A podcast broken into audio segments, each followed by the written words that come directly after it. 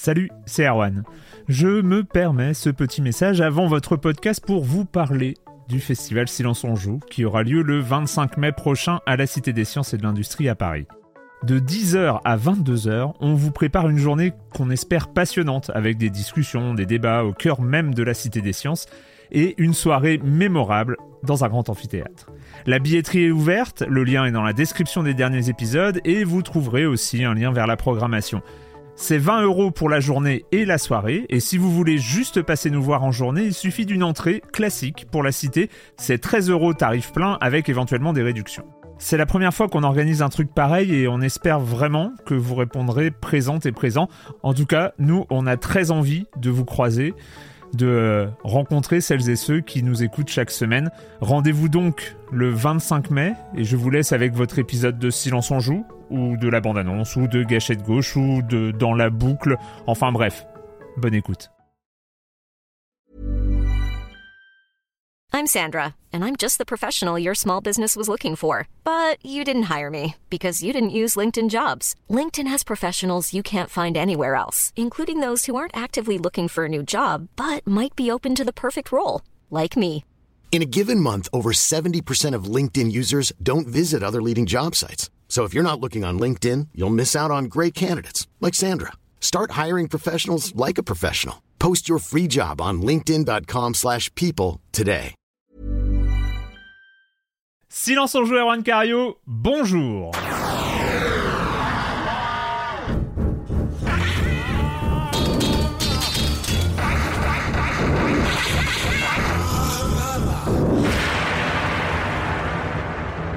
Au programme cette semaine pour ce quatrième épisode de la saison 17, nous allons parler de Viewfinder, de Goodbye Volcano High, de Pikmin 4, de NBA 2K24, de The Making hein. of C'est Karateka. 4 ou 3 Ça, ah, ça va faire beaucoup. Ça va faire beaucoup. Mais oui, mais Quake oui. 2, Quake 2. Non, ah on c'est fait, c'est fait, c'est fait. Ah non, C'est- c'était la semaine dernière. Attends. c'est- Ouais, voilà. Ah, Non, mais on peut peut-être parler, faire une mise à jour sur l'évolution de nos expériences sur Quake 2. euh, Voilà, un petit, euh, euh, Est-ce qu'on un s'amuse petit toujours autant semaine après. Un petit débrief. Je pense, je pense que toutes les semaines, on devrait revenir un petit peu sur le coin Quake. Le 2. coin Quake. Vous qui nous écoutez, vous qui nous écoutez, vous pouvez déjà constater la longueur de cette émission que vous venez de télécharger. Mais au moment où je parle, j'ai encore cet espoir hmm, bien présent. pari sur l'avenir. Bien présent Briller. que, euh, que nous allons réussir à parler de tous ces sujets dans une durée raisonnable. Mais bon, mais bon, hein, avec, euh, avec l'expérience qui est la nôtre aujourd'hui, cet espoir est quand, est, est quand même un peu réduit. Et puis il y a aussi, il y a aussi beaucoup d'actualités euh, dont il faut parler, mais ça c'est, vous connaissez le programme, les news, le com des com, la minute culturelle, la chronique jeu de société de Jeremy Kletskin, ça c'est le modèle de Silence on joue que vous connaissez. Et c'est parti, et je commence en accueillant trois de mes chroniqueurs préférés. Corentin, Benoît, Gonin, comment ça va Corentin? Bah salut, bah ça va. Écoute, euh, ça va bien. Je suis euh, plutôt euh, de bonne humeur, contrairement au reste de l'industrie. C'est ça. on, on va, on va en parler, euh, on va en parler très très vite. Patrick Elio, salut Patrick. Ouais, salut, salut Arwan, salut à tous. Aussi au taquet, t'es prêt? Alors au taquet, même si ce matin je faisais un peu de plafonnage. Alors plafonnage, vous savez, c'est le matin, vous regardez votre plafond et vous méditez. Et, Ah. et je méditais sur cette fatalisation de ma jeunesse où je me rendais compte qu'on fêtait, vous savez, ce syndrome des 30 ans. Alors 30 ans de, de X-Files cette semaine, 30 ans de sortie des premiers épisodes de X-Files, 30 ans de sortie de Mortal Kombat sur, euh, sur console, 30 ans de Jurassic Park. Et, et voilà, c'était ma, ma, ma réflexion de ce matin et ma jeunesse à laquelle je dis au revoir de plus en plus. Mais, mais voilà, c'était voilà une- vraiment une méditation matinale. Patrick, que je crois je- que ton que plafond vous- est cassé. Il faut que tu changes ton plafond. Voilà. Tu rigoles, c'est vraiment plus. Oh, mince. Eh bien, pas. un silence on joue de plafonnage donc. euh, et Marius Chapuis, salut Marius. Salut, moi ce matin j'ai fait du café. Mais c'est bien aussi. c'est bien aussi, et c'est pas, pas le incompatible. plafond, hein. Ouais. C'est important le café Pas le le matin. temps. Ça va permettre de, de durer le temps de cette émission au moins. Euh, avant juste de faire l'actualité, je voulais parler de ce qui va arriver le 25 septembre, donc dans une dizaine de jours, si j'arrive à faire euh, tous les préparatifs que j'ai à peine commencé, le lundi 25 septembre, ce sera normalement, si tout va bien, si les étoiles s'alignent comme il faut, ce sera le retour de Gâchette Gauche en saison 2. Évidemment, dernier lundi du mois, il y en a un en septembre, et donc ce sera à 13h sur la chaîne Twitch de Silence on Joue avec, euh, on va dire, une petite évolution de la formule, mais euh, voilà, ça, restera, ça restera une émission de, de, deux heures à peu près pour parler de médias et de journalisme jeux vidéo. On a de quoi faire aussi en saison 2, donc on continue. Voilà, on ne va pas s'arrêter. Attention, 2024, un Ibis Sextile, il n'y a pas toujours un dernier euh, il n'y a pas toujours le jour. on s'adapte. On s'adapte. on s'adapte. On s'adapte toujours. On arrive toujours à trouver. Très attention. Faites très attention. Ouais, je, je, je fais gaffe. Je fais gaffe. Je, je, vais, euh, je vais tout préparer euh, en avance. On va commencer avec l'actualité chargée de cette semaine avec euh, toi, Patrick. On commence en faisant un petit détour par la Grande-Bretagne. Oui, par euh, un, point Starfield. On en parlait donc euh, la semaine dernière du fameux jeu lancé par Bethesda Microsoft. Et on a quelques infos du côté de l'Angleterre via, via Games Industry qui, qui, a, qui a remonté des, des chiffres de vente de consoles parce que bah, c'est vrai que ce titre, il était attendu notamment comme un, une sorte de, tremplin pour, euh, pour, pour la Xbox. Et en tout cas, il y a eu un effet, il y a un effet, il y a bien un effet Starfield en Angleterre puisque les, les, données GFK qui sont, qui sont donc remontées pour la semaine qui se terminait le 2 septembre, donc juste avant la sortie, donc en général, donc c'est ce phénomène de d'équipement euh, des joueurs et joueuses avant l'arrivée du, du, du, titre qui, on rappelle, euh, intégrait le, le, Game Pass, euh, aurait donc donc les chiffres de GFK pointent sur un, une hausse donc de semaine à semaine de 76% d'augmentation des ventes de consoles. Donc on peut dire évidemment que peut-être qu'ils revenaient de très loin, mais en tout cas il y a eu un effet juste avant la sortie on pas, de, on n'a pas les valeurs absolues, on a que le pourcentage. On n'a pas, ah, mais jamais, 76% voyons, jamais. par rapport à la semaine d'avant ou par Alors c'est de semaine à semaine, donc c'est sur la semaine qui se finissait, euh, c'est semaine à semaine, week to week. Euh, du coup, euh, là-dedans, on a Pas le détail donc de cette nouvelle aussi. On a aussi du- une nouveauté euh, hardware avec la série euh, S euh, 1 Tera. Vous savez, le modèle noir Mm. qui venait de sortir, qui aurait compté pour 24% des, des, des ventes euh, sur cette semaine-là. Donc c'était aussi un, levier pour booster les ventes. Et on a aussi le, chiffre de 46% d'augmentation des ventes de la fameuse série X, qui est un petit peu le, voilà, la machine euh, vedette de la gamme, qui aurait donc aussi profité de cet effet de, Starfield. Après, la question, c'est effectivement, on est sur des, pourcentages, on n'a pas les, les, les, valeurs euh, en, en volume, on est sur le marché anglais qui, on le sait, est toujours très, euh, euh, comment dire, très Microsoft compatible Hmm. historiquement. Donc, il faudra voir si ça se reproduit aussi dans d'autres puis, et territoires puis on comme, est euh, aussi sur la France. conséquence du, plutôt du budget marketing aussi que de la beaucoup- conséquence de la qualité du jeu. C'est-à-dire que en fait, le truc, est c'est, il faut voir après, amont, après la sortie si, euh, si ce genre de- d'effet continue. Si ça reste, si ça reste sur le temps, si euh, si les ventes sont toujours euh, voilà et puis effectivement peut-être qu'il y avait eu aussi un creux des ventes parce qu'on rappelle qu'il y a eu une hausse des prix notamment de la X euh, au cœur de l'été. Donc il y avait déjà eu un petit effet de d'acquisition hop avant que que la machine monte en, en prix. Alors je sais plus si l'Angleterre était touchée, mais je sais que la France était touchée, il me semble que oui. Euh, donc il y avait déjà eu un petit sursaut comme ça, donc il faudra voir comment comment ça s'installe ou pas sur la durée, mais en tout cas il y a bien eu en tout cas un effet de d'équipement avant l'arrivée de Starfield. Après, il faudra C'est bien le ju- minimum. juger sur la durée et sur l'effet à long terme du, du jeu. Ça serait intéressant aussi d'avoir les répartitions de, de jeux, en fait, savoir qui, euh, enfin combien, de, combien de fois, voilà, combien de fois le jeu a été joué euh, à partir d'une version achetée euh, Ou individuellement Game Pass. ou Game Pass. Ou quoi. Game Pa- L'effet Game Pass sur un jeu comme ça, effectivement, il est important. Parce que là, on parle de hardware, d'équipement en, en matériel, mais effectivement, après, le, comment dire, la, la, la ventilation entre les achats du jeu et le Game Pass, moi, je pense qu'il va être, c'est un Game jeu très Pass Game ça a Pass. fait vendre, tu vois Ouais. Ouais, c'est, euh, je pense que c'est quand même, voilà, c'est, c'est quand même un, un vrai levier pour le Game Pass avant tout. Et puis euh, le retour d'un euh, d'un Oui, alors, jeu. d'horreur cultissime. Ouais. Alors, Il y, a- y a eu une petite actu, c'est vrai qu'on est encore sur de la récup de news de cet été parce que ben on était en vacances donc on n'a pas pu en parler forcément, couvrir toutes les infos autour de la Gamescom Oui. et compagnie. Alors il y a eu de l'actu euh, en Survival Horror, on a notamment appris qu'un Tormented Souls 2 arrivait, c'est plutôt de bonne surprise. Moi j'avais beaucoup aimé ce premier euh, euh, volet, euh, rappelez-vous, qui, qui évoquait les, les, les premières heures de, de Resident Evil et Silent Hill. Et on a aussi appris, alors ça c'était en plein mois de juillet, euh, on a appris l'arrivée euh, euh, d'une refonte d'un remaster de Clock Tower. Alors Clock Tower, c'est un, jeu cultissime euh, qui est sorti en 95, un, jeu un peu maudit pour les Européens en fait. C'est un. Alors comment le, resituer ce jeu? C'est une sorte de, c'est un point and click survival horror qui était uniquement sorti sur Super Famicom au Japon, signé Ifumi Kono. Alors lui, lui, ce, jeu, il est, il est cultissime. C'est un jeu qui est absolument incroyable avec euh, une reprise des codes du point and click, mais avec un, système de d'action intégré et de survival horror, c'est qu'on on, incarne une jeune femme qui, qui, arrive dans un hôtel euh, euh délabré avec euh, un tueur en série qui va massacrer euh, toute une voilà toute une toute une, une assemblée de, de, de, personnes. On est vraiment sur les codes du du slasher movie, du giallo C'est un jeu qui puise beaucoup beaucoup dans l'imagerie de Dario Argento. On pense à Phenomena avec une actrice qui, qui, qui ressemble beaucoup à Jennifer Connelly, on a euh, Suspiria dans la mise en scène, dans les couleurs. Enfin, c'est une pépite et, un jeu un petit peu maudit pour les Européens parce que je disais donc il est sorti uniquement au Japon euh, sur Super Famicom. Il était ressorti euh, sur PlayStation quelques années après, mais pareil uniquement au Japon, je crois.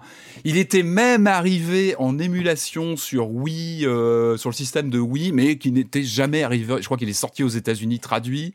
Il est ressorti au Japon et jamais en Europe. C'était une vraie frustration. Et c'est vrai que pour y jouer en Europe, il fallait il fallait trouver des versions craquées, traduites c'était un petit peu un peu compliqué, surtout pour un titre de cette ampleur qui a beaucoup beaucoup marqué les esprits parce que encore une fois c'est une vraie pépite. Il y a des vraies sensations de stress euh, quand on y joue et puis vraiment il y a des effets euh, de, mise en scène assez incroyables. Donc enfin il arrive. Donc c'est Way Forward, le studio Way Forward qui, travaille dessus euh, en, en, partenariat avec Limited Run Games. Donc ça va être une sortie évidemment physique mais aussi en dématérialisé. Et là il va arriver sur à peu près toutes les machines. Il est prévu sur PS4, PS5, Xbox, PC Switch début 2024. Euh, il y a une petite vidéo sur le, site de, de WayForward, donc c'est des gens qui sont assez habitués à retravailler des jeux existants, à les reformater, à les, à les, à les préparer pour les machines actuelles. Et ce qui est encourageant, moi je craignais un petit peu une refonte, parce que le jeu, il a, il a, il a vraiment sa patine très particulière avec des, les portraits des, des personnages. Quand on connaît un petit peu ce titre, on est vraiment attaché à, son look. Et les images qu'on voit dans le, le court making of euh, qui, qui, qui est euh, présent sur leur site est très rassurant parce que ce qu'on apprend, c'est que il y aura, il y aura une, une intro animée supplémentaire, il y aura quelques cutscenes en plus. Par contre, a priori, le visuel original sera toujours là. Il est quasiment okay. intouché. Ça a l'air d'être bien mitonné aux, petits oignons et euh, bah, allez voir, il y a une petite, vidéo sur le, site de Way for One. Mais encore une fois, ça va être vraiment une chance de pouvoir accéder sur à peu près toutes les machines. Euh, début 2024 pour l'instant. Et euh, bah, on en reparlera évidemment en temps, en temps voulu, mais encore une fois, c'est une vraie bénédiction sur un jeu qui était un petit peu compliqué d'accès euh, de façon légale. Et puis là, en plus, une petite version, euh, comment dire, euh, augmentée avec des petites choses en plus. Donc voilà, on en reparlera évidemment en temps voulu, mais c'est vraiment une bonne nouvelle qui est tombée dans la moiteur de cet été, donc on en parle maintenant. Marius, on a eu des nouvelles du syndicat des travailleuses et travailleurs du jeu vidéo qui ont sorti leur baromètre 2022. C'est ça. Euh, ils fêtaient leurs 6 ans d'existence, là, le 11 septembre. Et quelques jours après, ils ont partagé, parce qu'il est en accès libre euh, facilement, euh, leur premier baromètre qui a été mitonné, là encore, mmh. à partir d'un millier de répondants. Donc, c'est pas, c'est pas un truc confidentiel, c'est pas, c'est pas fait par-dessus la jambe du tout. C'est aussi une approche qui est très dépassionnée. Ouais. On pourrait craindre, enfin, craindre entre guillemets, hein, mais euh, dans la mesure où c'est un syndicat, a priori, on pourrait estimer que c'est pas forcément le, la meilleure source pour une information neutre et au contraire, là, c'est vraiment une approche vraiment très dépassionnée, sans avis. Il y a juste quelques encadrés qui viennent souligner euh, les chiffres saillants. Et le, le STJV va même jusqu'à préciser les biais de l'enquête à certains endroits, euh, notamment quand ils évoquent la question de la syndicalisation dans le jeu vidéo, où en gros 29% des répondants disent être syndiqués, 48% euh, disent être intéressés et 5% seulement disent être en désaccord avec euh, ce que portent les syndicats.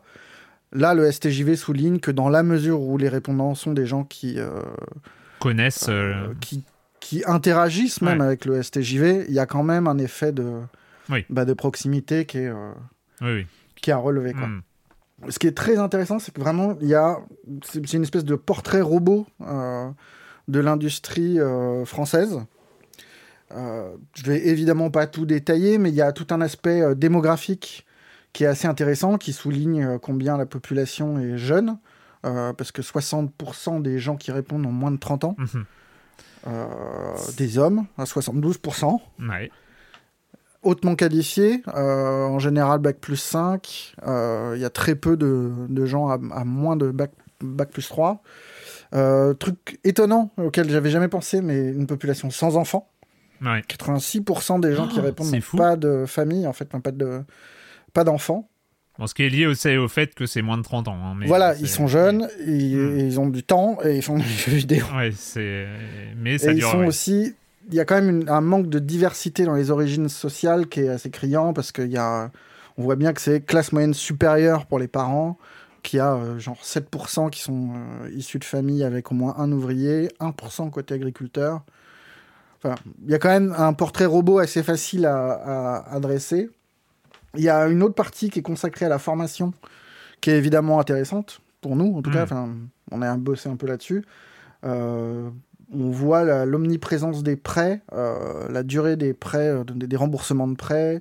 Euh, on voit la ventilation aussi des aides euh, qui viennent à la fois de prêts, mais aussi des parents, parce que c'est des gens qui, ben, encore une fois, tout est lié. Enfin, le fait que Ouais, bien sûr. que qu'on soit issu de CSP+, c'est plus facile pour les parents d'aider. et, Mais il y a quand même euh, 12% des répondants qui disent se traîner un prêt pendant plus de 10 ans après, Ah ouais. après la sortie d'école. Et, euh, et, en, moyenne, euh, le coût des études euh, dans le privé est à 25 000 euros. Ce qui est quand même quasiment prat- pratiquement le double de ce qui est en moyenne, enfin le coût des études en moyenne en France. Quoi. Bah beaucoup, beaucoup. bon, c'est ce qu'on avait dit. C'est mis à part l'Engmin, euh, donc d'Angoulême, l'intégralité des autres écoles sur des écoles privées avec des frais d'entrée. Ouais, alors il y a pas mal de public parce que je, je sais ah, pas il y a des IUT c'est. des choses comme ça, oui. c'est Voilà, ouais. c'est pas forcément les grandes écoles oublié, oui, euh, ma non plus. grosse hein, erreur mais, de euh, ma part. Mais euh, c'est intéressant de voir les niveaux de formation par métier, euh, de voir que euh, les plus diplômés sont les producteurs et le marketing. Les moins, ça reste le QA, Hmm. même s'ils sont quand même à 40% à bac plus 5. Enfin bon, bref. C'est un public très diplômé. Et, et, et, et ce qui est intéressant, ce que j'aimerais bien, là où j'aurais aimé avoir plus de données, c'est qu'ils disent que, un, un- en gros, euh, un répondant sur deux a obtenu un emploi dès sa sortie de l'école Mhm. euh, sous, enfin un quart en CDI, euh, mais qu'il y a quand même 17% de diplômés qui sont encore en recherche d'un premier emploi après un an d'école. Je me demande si ça correspond pas à ces formations un peu douteuses qu'on a pu Ouais, voir euh, parfois et, euh, et aux gens qui, qui, qui sont difficilement employables en fait euh, en sortie de, bah, de toutes les formations privées qui ont, euh, qui ont pullulé euh, ces dernières années. Après, il y a un portrait robot des entreprises dans lesquelles travaillent ces gens. Euh, je vais peut-être pas là encore, pas, peut-être pas tout détaillé. Mais euh, non, ce qui est intéressant, c'est pour revenir aussi sur. euh, Il n'y a pas que la question de l'âge des répondants, il y a aussi tout un effet de, pas de jeunisme, mais de. Enfin, en gros, 60% des répondants ont moins de 5 ans d'ancienneté. Mhm. Et il y a vraiment un effondrement euh, dès qu'on vieillit dans le jeu vidéo. Il y a 3,6% des répondants seulement qui ont plus de 10 ans dans leur boîte et 0,8% qui ont plus de 20 ans. Enfin, pas dans, dans leur boîte, dans le, dans le secteur. Quoi. Donc, on voit qu'il y a non seulement un. bah, il y a peut-être un tout petit biais euh, côté réponse aussi, mais, euh, mais on voit que c'est. Enfin, ça, ça, ça va dans le sens d'une industrie qui a du mal à conserver les gens dans la longueur. Ouais, c'est on- on- c'est quelque Et, chose qu'on euh, avait remarqué. C'est le, le- le jeu vidéo. euh, On, on vieillit très très mal dans, dans l'industrie du jeu vidéo. C'est quelque chose. Voilà, euh, c'est des trucs qui étaient déjà pointés dans des études plutôt américaines euh, liées à la GDC. Ouais. et, euh, mais, euh, mais on voit qu'il n'y a pas trop de place pour les, les plus, de, plus de 20 ans d'ancienneté. quoi. Ouais. Et après, bah, il y, a, il y a des dimensions euh, plus sur le, le bien-être, les revendications, et, euh, et tout de même euh, un quart des répondants qui disent avoir effectué au moins une période de crunch dans les 12 derniers mois. Dans les 12 derniers mois. Mais non, ça n'existe aller- plus. Voilà, ce qui semble Enfin, je aller comprends contre ce pas, qu'on le- nous le- a exposé l'autre Le syndicat du jeu SNJV vidéo. nous a le dit, SNJV. nous a dit, ça n'existe plus le crunch. Donc euh, je comprends pas. Ça n'existe plus, sauf pour un quart des employés. Un malentendu, je pense qu'il y a dû avoir une erreur de calcul. C'est ça. C'est garanti. Et il faudrait pas imaginer que le crunch, c'est un truc de jeunes diplômés qui sont là, qui découvrent le, le- le monde du travail euh, Mm, comme des petites fleurs bleues en disant oh, quand même, on me fait beaucoup travailler et compagnie. Parce que, en fait, on, dans l'étude, il y a une, pareil, une ventilation par âge, par, euh, par responsabilité et euh, comment on répond en fonction de, de classe d'âge. Et on voit que plus on a d'ancienneté euh, dans l'industrie, plus on est exposé au crunch. Aussi. Intéressant. Et il y a même un détail qui est pas mal sur euh, comment le crunch est euh, compensé. Est-ce que c'est euh, des primes? Est-ce que c'est des vacances? Est-ce que c'est de la reconnaissance? Est-ce que c'est rien du tout? De la reconnaissance. Oui, il y a- l'option reconnaissance. de est- l'exposition, oui. Bah, en même temps, tu sais, euh, on l'a vu. Enfin, je veux Ouais. dire, euh, il y, a- il y a tout un effet de crunch qui est, euh, qui est lié à. Bah, je montre que je suis un vrai. Enfin, tu vois, un vrai. Oui, que je suis bien prêt sûr, à bosser pour, bien l'entreprise ouais. et que ça m'importe et que c'est pas forcément un truc de cynique ou calculateur. Mm. C'est que c'est vraiment une façon de dire, je suis impliqué, quoi. Et l'étude, Oui, on peut la, on peut la voir euh, complète, c'est ça, elle est dispo. euh, Ouais, ouais, elle est, dispo- elle est accessible en ligne euh, Sur sur, le le, sur le. Alors, je j'ai pas regardé sur le site, mais via le Twitter de Si, si, le crunch ça se trouve très très vite. euh, mais euh, l'étude est vraiment pas mal, ouais. Elle est intéressante. euh, et ça permet de se- d'avoir des, des- Ouais, des repères. une quoi. base de travail, Mm, quoi, mm, euh, mm. pour. euh, C'est un début de quelque chose, le- c'est une bonne chose. Et puis surtout, le bar- un, un baromètre annuel, ça permet de comparer d'une année sur l'autre aussi. Alors, je sais ça. pas, je- non, tu- je sais pas si c'est annuel. Hein, Ouais. c'est- pas annoncé euh, de façon annuelle. Parce que c'est du boulot. C'est quand même des années où on a euh, tous les ans euh, le, le même euh, rituel de l'autre syndicat, celui des patrons, euh, qui Mm, nous mm. balance son rapport. Donc ce serait à la rigueur pas mal que ça devienne annuel si ça l'est pas, euh, pour justement avoir un, quelque chose pour contrebalancer chaque année la, la bonne parole patronale, quoi. Ça serait pas mal. C'est ça, c'est ça. Baromètre 2022 du STJV. Vous pouvez euh, le, donc le retrouver en ligne si ces données vous intéressent euh, dans leur intégralité. Et on va terminer avec toi, Corentin, avec euh, bah ça. Qu'est-ce que je Le sais même pas comment l'introduire te- tellement c'est euh, c'est énorme. Ça Bah, le concerne show, quoi. ouais, ça concerne le moteur de jeux vidéo euh, Unity, euh, un des Ouais. gros moteurs de l'industrie. Alors tout commence le mardi 12 septembre lorsque sur son blog officiel Unity annonce qu'à partir du 1er janvier 2024, il fera facturer non pas euh, un chiffre d'affaires, non pas, euh, je sais pas moi, des bénéfices, non, il fera facturer les installations de ce qui représente en fait le Unity Runtime. Alors c'est quoi l'Unity Runtime? En fait c'est euh, c'est la partie d'Unity qui est envoyée en même temps que le jeu quand vous le téléchargez. Euh, parce que Unity c'est plusieurs choses, c'est des logiciels pour faire tourner les jeux une fois qu'ils sont codés, une fois qu'ils sont finis, et c'est aussi du code d'éditeur en fait, le logiciel qui permet de créer les en lui-même. Et là, bah, du coup, Unity a décidé que chaque installation coûterait, alors selon des critères, hein, bien sûr, jusqu'à 20 centimes par installation. Et quand je dis bien installation, je parle pas achat de jeu, je parle installation. Oui. C'est-à-dire que vous changez de PC, vous réinstallez votre jeu, c'est une autre installation. Vous effacez votre jeu pour faire de la place pour un autre jeu que vous effacez pour réinstaller le jeu précédent. Ça fait trois installations si c'est deux jeux Unity, ça c'est incroyable. On, s'en met plein les fouilles ici. voilà. Alors. Ouais, pourquoi pas hein, Je vais re- à ce compte-là, à ce moment-là, ils étaient pas très précis. Je vais, je vais y arriver. Ils ont, ils ont un peu précisé le truc. Mais l'idée, voilà, c'est que si vous avez euh, plus de 200 000 dollars de revenus, enfin de, chiffre d'affaires sur les 12 derniers mois, et que vous avez au moins 200 000 installations au total sur l'intégralité de la vie de votre jeu, euh, vous êtes éligible. Vous êtes éligible à cette, euh, à cette tarification, on va dire.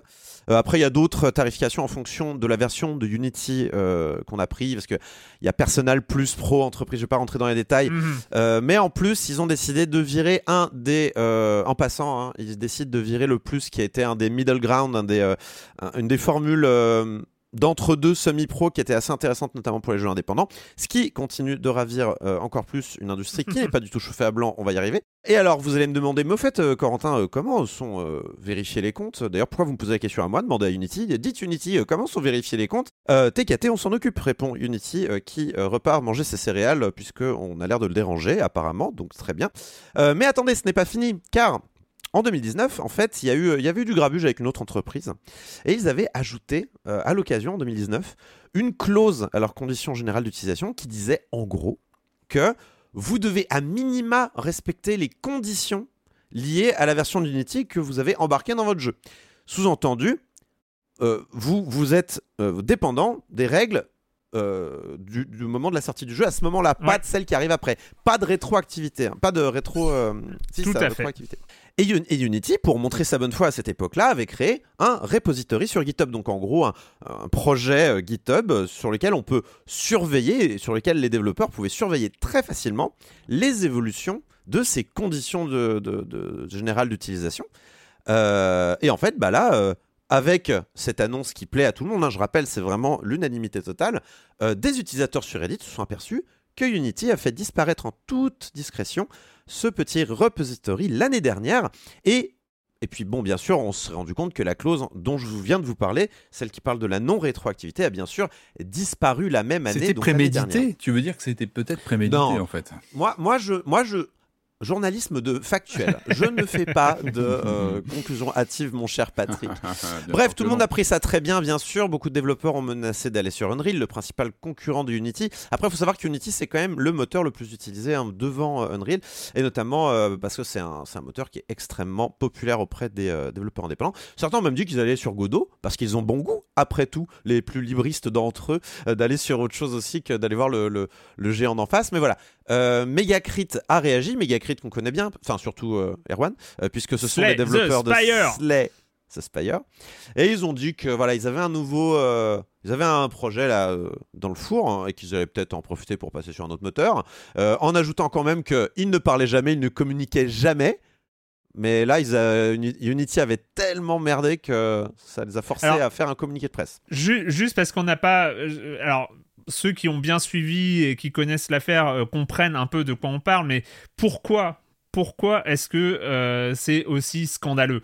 Euh, Tu as parlé effectivement de comptabiliser ce que Unity va demander aux développeurs en fonction du nombre d'installations, premier point, et non plus, non plus en fonction du chiffre d'affaires généré par le jeu. Parce qu'en fait, juste pour préciser, en termes de modèle, en, en termes de modèle économique, euh, Unity, on peut le télécharger, en tout cas de l'interface de création de jeu, on peut euh, télécharger et l'utiliser gratuitement. Enfin, euh, Oui. on n'a on a rien à payer. C'est après, c'est une fois qu'on a fait tout son développement de jeu, on compile son jeu sur les différentes plateformes en fonction de ce qu'on veut sortir, et, euh, et donc on va euh, comme ça mettre son jeu sur Steam. Euh, actuellement, le modèle économique de Unity, c'est à partir d'un certain chiffre d'affaires, ils prennent un certain pourcentage de, de ce que génère euh, le jeu. Et c'est, il me semble, la même chose du côté d'Unreal. Généralement, il y a euh, tout un palier qui est gratuit et c'est seulement une fois qu'on a atteint une forme de rentabilité, une forme de. Voilà, on va pas vous prendre de l'argent Si vous de- faites vous plus pas. de 100 000 Voilà. dollars à partir de votre jeu, on vous prend 5% à partir des, des, des jeux, des jeux suivants. On prend une sorte de, euh, de 5% qui. Une- Ouais, voilà, exactement. Donc ça, c'était le, le modèle. Donc là, ce qui- la bascule qui s'opère, c'est que on, non seulement la base de comptage, ça devient totalement abscon, c'est le nombre d'installations. Et tu l'as dit, ça Alors veut ça, dire que Non, mais ça, c'est c'est- pire que ça, hein. C'est- parce que c'est en plus. C'est-à-dire, c'est même pas, on change pas la base. C'est-à-dire que la base que tu viens d'écrire existe toujours. ah d'accord. C'est- Ça se rajoute Euh, en plus, il me semble, de ce que j'en ai compris. hein. Donc là, on est à quelque chose qui n'est plus dépendant du chiffre d'affaires de l'industrie, c'est-à-dire euh, de- de- du développeur. Le développeur va vendre une fois son jeu. 20 dollars, disons, Euh, il va vendre une fois son jeu, il va payer 20 centimes à Unity euh, pour la première installation, mais s'il y a une deuxième installation, une troisième installation, ça, euh, le, le développeur va repayer alors qu'il a vendu un seul tu- jeu. Ce Euh, que tu donc- peux pas prévoir en plus. Non. Il y a un arbitraire dans ce qui va se passer. Si, Est-ce que les démos sont comptabilisées, par exemple? Alors, Est-ce que Alors, un a- il y a des free-to-play est traité euh, selon ce qui, les ce qui été fou, c'est que la communication a été totalement nulle, c'est-à-dire à, partir de ce blog de post, euh, ce, ce de blog, pardon, euh, la, la communication a été nulle, ce qui fait que les gens ont tout de suite parlé des bundles, genre euh, co- comment ça se. Je, je, je- enfin, Et- disons mais il y a eu des réponses, voilà, il y a eu des clarifications. Je voulais aborder tous ces problèmes-là parce que, en effet, il y a plein de questionnements qui sont euh, qui ont été mis en avant par plein de gens de l'industrie et pas que des développeurs, aussi des gens qui s'occupent du marketing, des gens qui s'occupent Mhm. euh, euh, de la des RP des jeux. Et euh, il y a Axios donc qui est euh, qui est qui est, qui est allé poser des questions, euh, enfin qui a qui a contacté euh, Unity ou l'inverse, on, on s'en fout, mais euh, ils sont allés à la pêche aux précisions et au petit rétropédalage, il faut dire les choses telles qu'elles sont parce que c'est ce qui est en train de se passer.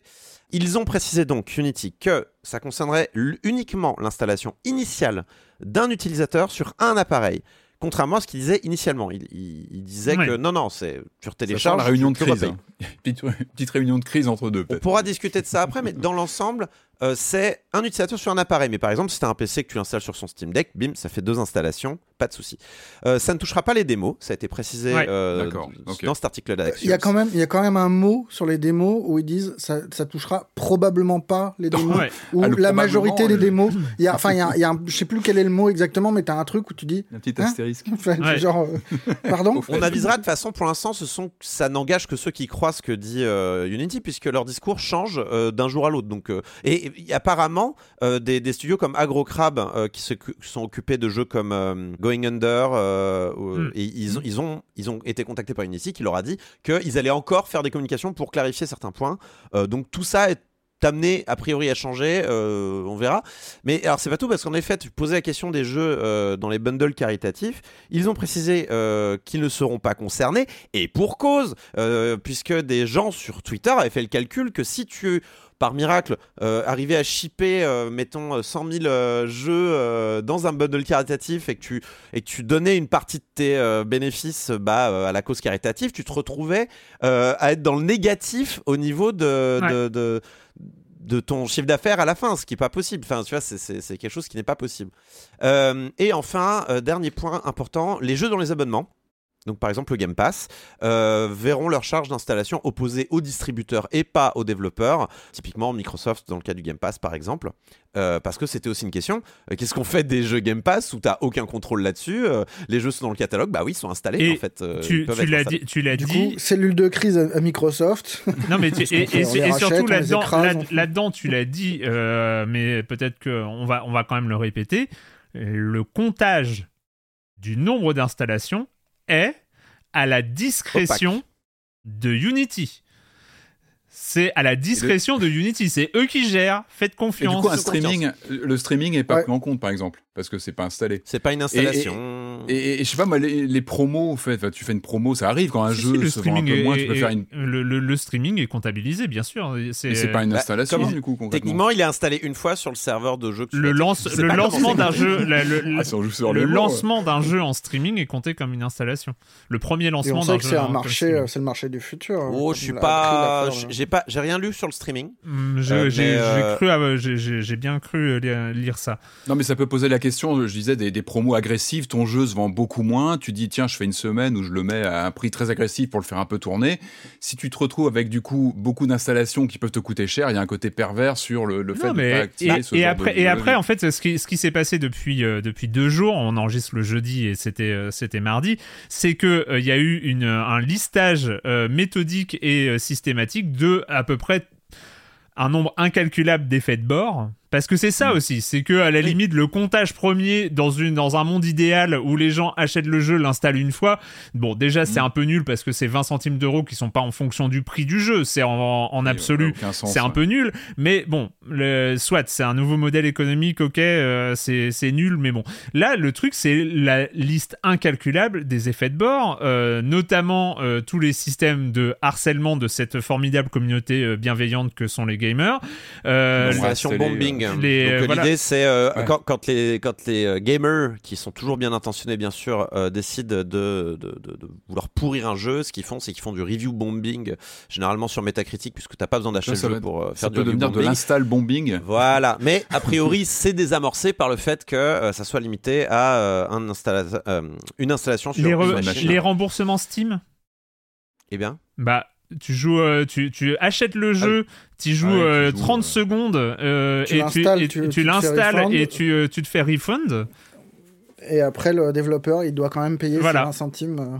Ça, c'est ça, ça peut être, ça peut être bien violent aussi. Donc, euh, J'ai vu aussi dans les petites notes à bene en Astérix, je sais plus qui pointait ça, euh, tu peux avoir des sacrés réducs si tu euh, adhères à la régie pub de Unity. hmm. Si tu, Oui, si mais- tu les laisses gérer les, les pubs euh, in-game ou les trucs comme ça. Non, non, mais ça fait partie de leur, euh, ça fait partie de leurs différentes euh, offres, leurs différents tiers d'achat d'Unity. D'autant que il me semble bien, c'est même sûr que Unity euh, s'est accoquiné à merger avec un, une entreprise Hmm. dont la spécialité est la, euh, rentabilisation, la monétisation de, euh, de- de- des services free-to-play euh, avec des pubs et ce genre de choses. Donc c'est absolument pas étonnant qu'ils essayent de faire une synergie, on va dire, en interne avec leurs services euh, un peu naze, on va dire.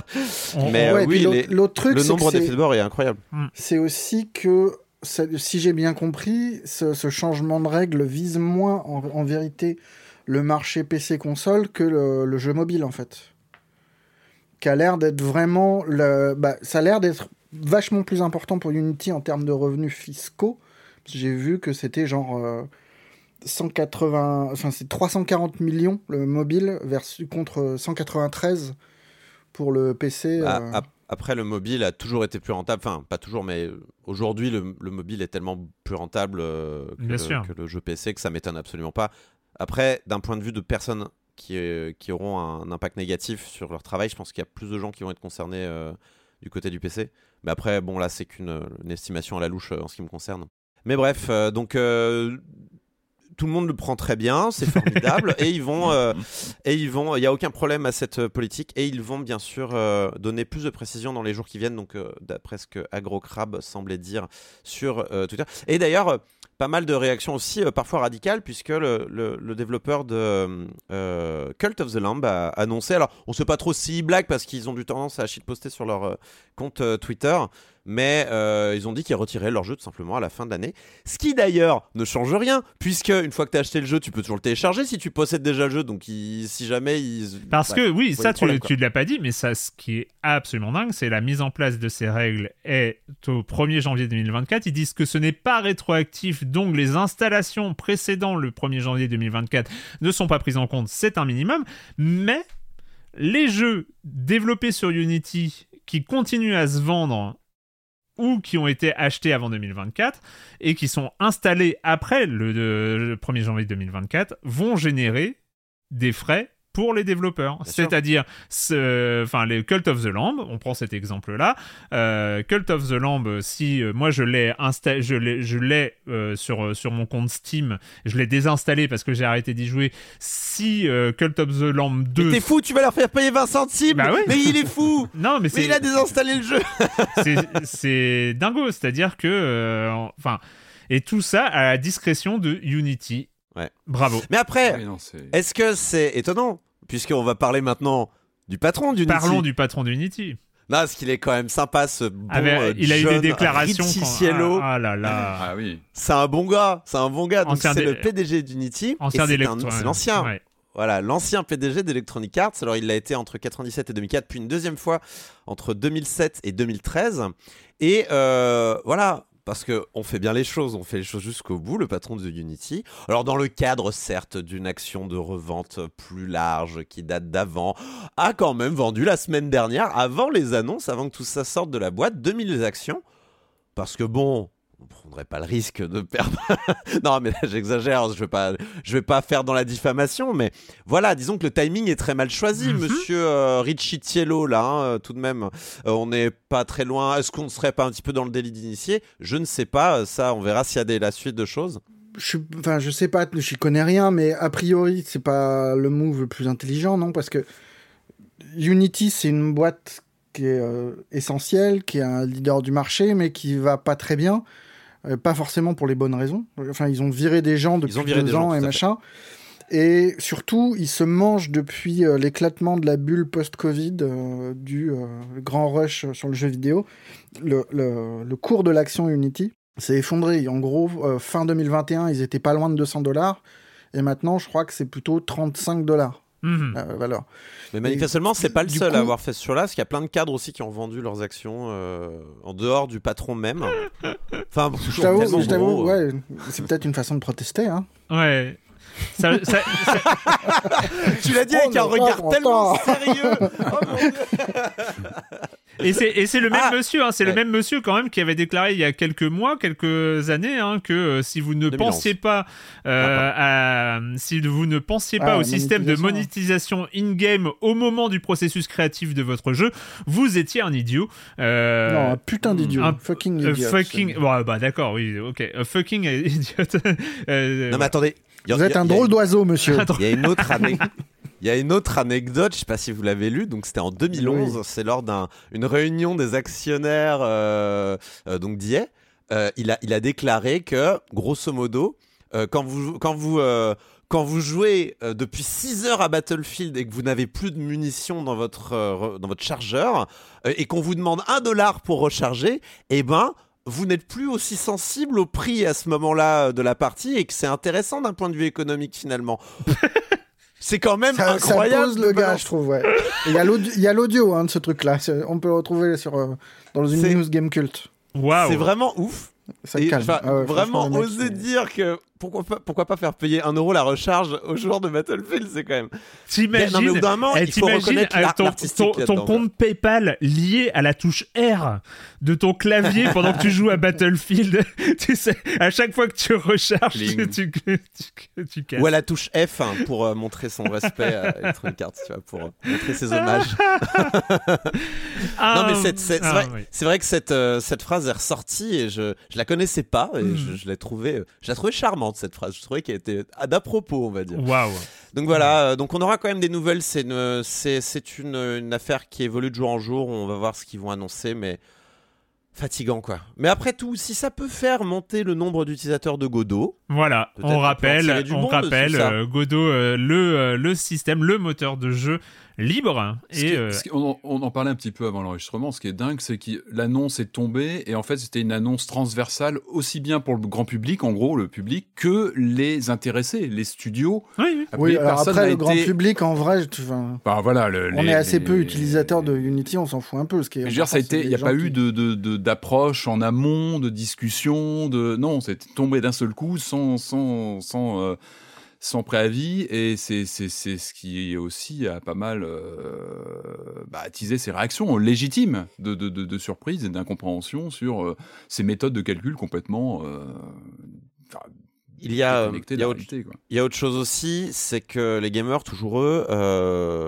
ont, une, ont un mauvais a priori de Unity aussi, et qui est souvent opposé aux développeurs dès qu'ils annoncent qu'ils sont sur Unity, qu'ils se prennent une vague de, comment dire une vague de haine des fois euh, pour dire ah mais votre jeu c'est de la merde parce que c'est sur Unity en gros. Mhm. euh, ce qui est stupide hein, soyons honnêtes. Donc en plus si vous rajoutez à ça euh, les enfin voilà c'est pour vous montrer à quel point les joueurs n'y connaissent rien s'en foutent et, et vont pas venir défendre à mon avis les développeurs qui sont sur Unity qui se prendront certainement hein, vous aviez qu'à pas être sur Unity moi je le vois venir gros comme une maison ce qui est étonnant jamais il y a une réaction des joueurs en dehors du, schéma qui est complètement ésotérique, comme on le disait, c'est le, fait de ne pas avoir appréhendé le fait que ça allait réagir comme ça. Enfin, c'est tellement, euh, c'est lunaire. C'est qu'on est, on est sur des logiques euh, actionnariales qui sont différentes de celles de, déconnectées, de, de, de, ce que peuvent penser les gens. Parce qu'effectivement, la, en dehors de la question de l'argent, ce qui revient souvent, c'est une rupture de confiance. C'est marrant même, tu vois, il y avait un dev de, Godot qui disait euh, Ah bah moi je suis ravi, je vois qu'il y a plein de gens qui s'intéressent euh, à notre moteur et machin, c'est vachement mm. bien. Mais euh, les moteurs, ça on, ne passe pas d'un moteur à un autre comme ça. Mm. Chacun a ses, ses, spécialités. Il faut avoir une affinité, il faut réfléchir à ce genre de choses. C'est pas en claquant des doigts. Et, et même si j'apprécie tout l'intérêt qu'il y a aujourd'hui pour, pour Godot, étudier vraiment ce que c'est avant, hmm. de, avant de vous lancer sur un autre moteur et machin. Parce que parce qu'il faut pas il faut pas oublier que un des gros problèmes et peut-être c'est la, la, raison première de, de, de, de, cette réaction un peu épidermique de l'industrie, c'est que les moteurs de jeu ont quand même une partie de leur public qui sont semi-captifs. C'est-à-dire, il y a des projets qui sont lancés depuis deux ans, euh, qui, euh, qui vont sortir dans un an. Et comment tu fais? Tu as commencé ton projet, tu es en plein milieu du dev hein. et tu as tout fait sur Unity. Euh, tu peux basculer, mais il faut compter un an de plus, tu vois, ça te, ça, te nique tout ça. et il y a les jeux qui sont déjà... Il y a les jeux qui sont déjà en ligne, qui sont déjà sortis et qui utilisent Unity et qui vont être concernés par ça au 1er janvier. Et il y a aussi tous ceux qui ont tout appris sur Unity. Parce que Unity est le moteur euh, de jeu des écoles de jeux vidéo, euh, très clairement. Enfin, il y, en a qui bossent sur Unreal et tout ça, mais c'est quand même un des gros moteurs d'apprentissage euh, des, des, moteurs de jeux vidéo. Donc, tu as comme ça toute une population qui est semi-captive vis-à-vis d'Unity. Et c'est pour ça que la réaction est totalement épidermique. C'est que vous changez les règles, mais on est, enfin voilà, il y a beaucoup de gens qui se sentent un peu prisonniers ou en tout cas qui disent je vais me taper des emmerdes alors que j'avais pas prévu ça quoi. Il va falloir que je réapprenne à utiliser complètement prisonnier parce qu'effectivement 4 mois, enfin le 1er janvier ça paraît pas très loin, mais en vrai pour euh, pour un développement c'est comme être mis dos au mur quoi, parce que c'est bah, des, y a des, temps qui sont complètement différentes. Il y a des développeurs qui vont pouvoir se permettre des changements. Enfin, je pense à Innerslot qui a annoncé euh, qu'ils allaient euh, porter Among Us euh, sur un autre moteur, si c'est comme ça, grosso modo. Mhm. Ce qui est d'ailleurs un peu ce qui montre un peu d'ailleurs la contre-productivité du move du Unity, puisque, enfin, par exemple, Among Us c'est quand même un jeu à succès qui continuera de se vendre, je pense, dans, dans, les, dans les mois à venir. après, pour tout l'aspect, pour tout l'aspect changement de métier de ça, j'ai quand même le sentiment que c'est pas le problème le plus gros. Je pense c'est vraiment cette notion de de temps de développement, de, mhm. de, d'argent qu'il faut mobiliser et tout ça. Bon, je pense que vraiment, si tu fâches les développeurs, ils seront prêts à apprendre euh, Unreal ou, euh, euh, ou, Unity, mais ou pardon ou Godot. mais voilà, c'est plus d'un point de vue économique, moi je trouve c'est c'est violent quand tu as un projet qui est quand même planifié sur les mois à venir. Tu sais où va aller ton argent à quel moment, avec des deadlines, des, des, des, des, des, moments importants de, de, de l'avancée de ton projet. Et parce que tu as un mec qui a décidé de changer les règles en cours de route. Ce qui est surtout ça, en fait, c'est ça le vrai problème fondamental, c'est en effet le problème de, de confiance. Euh, bah, tout ça est foutu en l'air. Donc bon, euh, courage à ceux qui ont un projet dans les tuyaux avec Unity. Et, euh, J'espère quand même qu'il y aura une, une issue plus favorable. Et j'espère juste que c'est pas une stratégie à la con, c'est très certainement cette stratégie à la con là de la part d'Unity, mais de balancer un truc tellement énorme pour faire avaler un truc deux fois moins énorme, mais qui est quand même qui aurait été inacceptable s'il l'avait annoncé comme ça en premier lieu. J'espère que c'est pas un move comme ça. J'espère juste qu'ils vont faire un, un rétropédalage tout court parce que là, hmm. honnêtement, c'est chaud quoi. Le com des com de la semaine dernière où nous parlions entre autres de Starfield et euh, peut-être euh, surtout de The Cosmic Wheel Sisterhood. Euh, on, on, commence avec le commentaire de Jérémy Fa qui dit Alors, pour info, contrairement à ce qui a été évoqué, on peut bel et bien se balader dans son vaisseau lorsqu'on est dans l'espace dans Starfield mais il est vrai que cela n'est expliqué nulle part. J'adore. Il faut maintenir E si vous utilisez un clavier ou B sur la manette et le tour est joué. On peut donc se lever de son siège, euh, tout ça. Sauf que c'est pas intégré dans le jeu, c'est pas intégré dans le gameplay. Nous on parlait de, de ces séquences qui auraient pu être géniales, de laisser, laisser le, euh, le pilotage à, ses à son équipage. D'utiliser l'équipage, que ce soit pas juste du décorum. Mais... Euh. Voilà, et donc, donc voilà, Jérémy Fa continue. Hein. Je crois que mon ressenti vis-à-vis de Starfield est assez proche de celui d'Erwan. J'ai trouvé mon arrivée sur Mars et tout l'enchantement de ce, qui, de ce que j'y ai fait complètement dingue dans la quantité de trucs à faire. Et c'est sur cet aspect-là que j'ai envie de revenir euh, sur le jeu, même si je suis bien d'accord avec Marius sur le côté convenu des différents lieux et, des, sur les enjeux de la quête principale. Euh, on continue avec Benish euh, qui dit C'est sans doute mes centaines d'heures dans Elite Dangerous qui font ça, mais ce qui me manque aussi dans Starfield, c'est le voyage.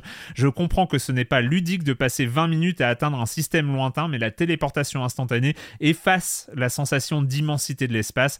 Un entre-deux où la possibilité d'un voyage long aurait été appréciable. Et je dis ça en étant encore dans la zone d'émerveillement de la première dizaine d'heures avec les missions variées et la découverte de planètes sympas.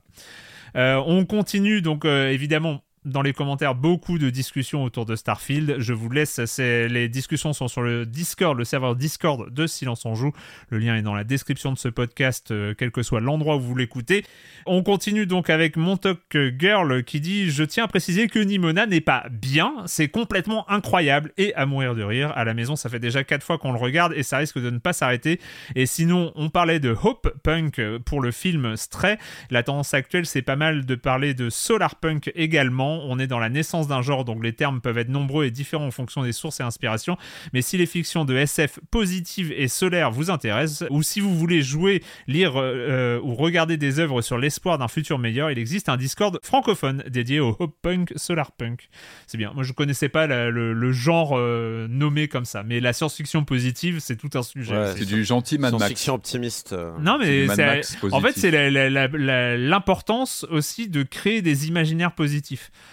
C'est, euh, on se rend compte que c'est quelque chose qui est très peu présent dans la science-fiction, de créer des futurs, des futurs désirables. C'est peut-être qu'on en a besoin Parce aussi que qu'est-ce qui aujourd'hui. se passe après Parce qu'on a des futurs pas désirables, mais avec des mecs comme Elon Musk ou quoi qui pensent que c'est désirable. Et là, on a, là c'est le Euh, problème. C'est ça, c'est que Elon, Elon- Elon Musk et Zuckerberg, ils pensent que le, le cyberpunk des années 90 qui nous prévoyait un futur tout moisi, c'est désirable. Donc euh, c'est un, c'est un Bah, problème. c'est désirable pour eux, puisque Ouais. les grandes corporations ça. auront la main mise sur toute ça. la société. Donc techniquement, c'est désirable pour. C'est ça. Donc, euh, d'où l'importance de. euh, alors, ça veut pas dire qu'il faut faire que ça, hein, évidemment, on est dans, dans les productions artistiques.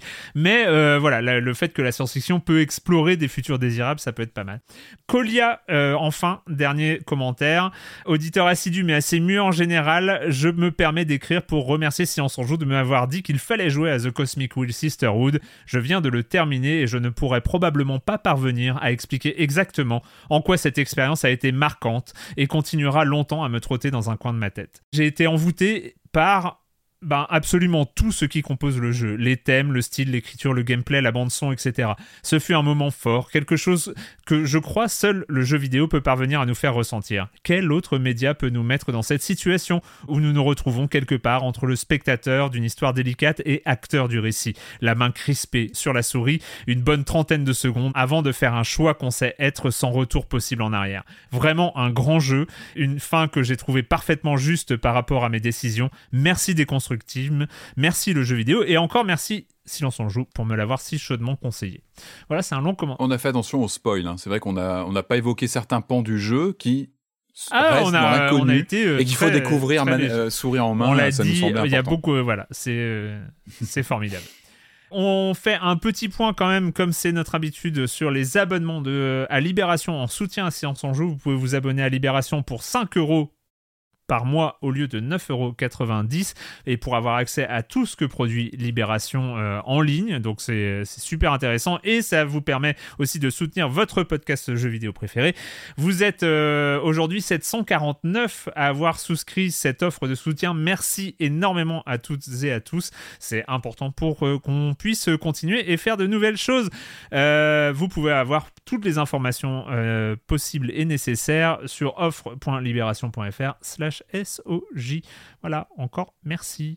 Et puis voilà, et puis on va continuer, on va continuer, on va, on va surtout commencer ce programme très très très chargé avec les jeux de l'été. hein. on dit qu'on est encore euh, sur la troisième émission classique de, de la saison 17, donc il va falloir... Ah, tu fais...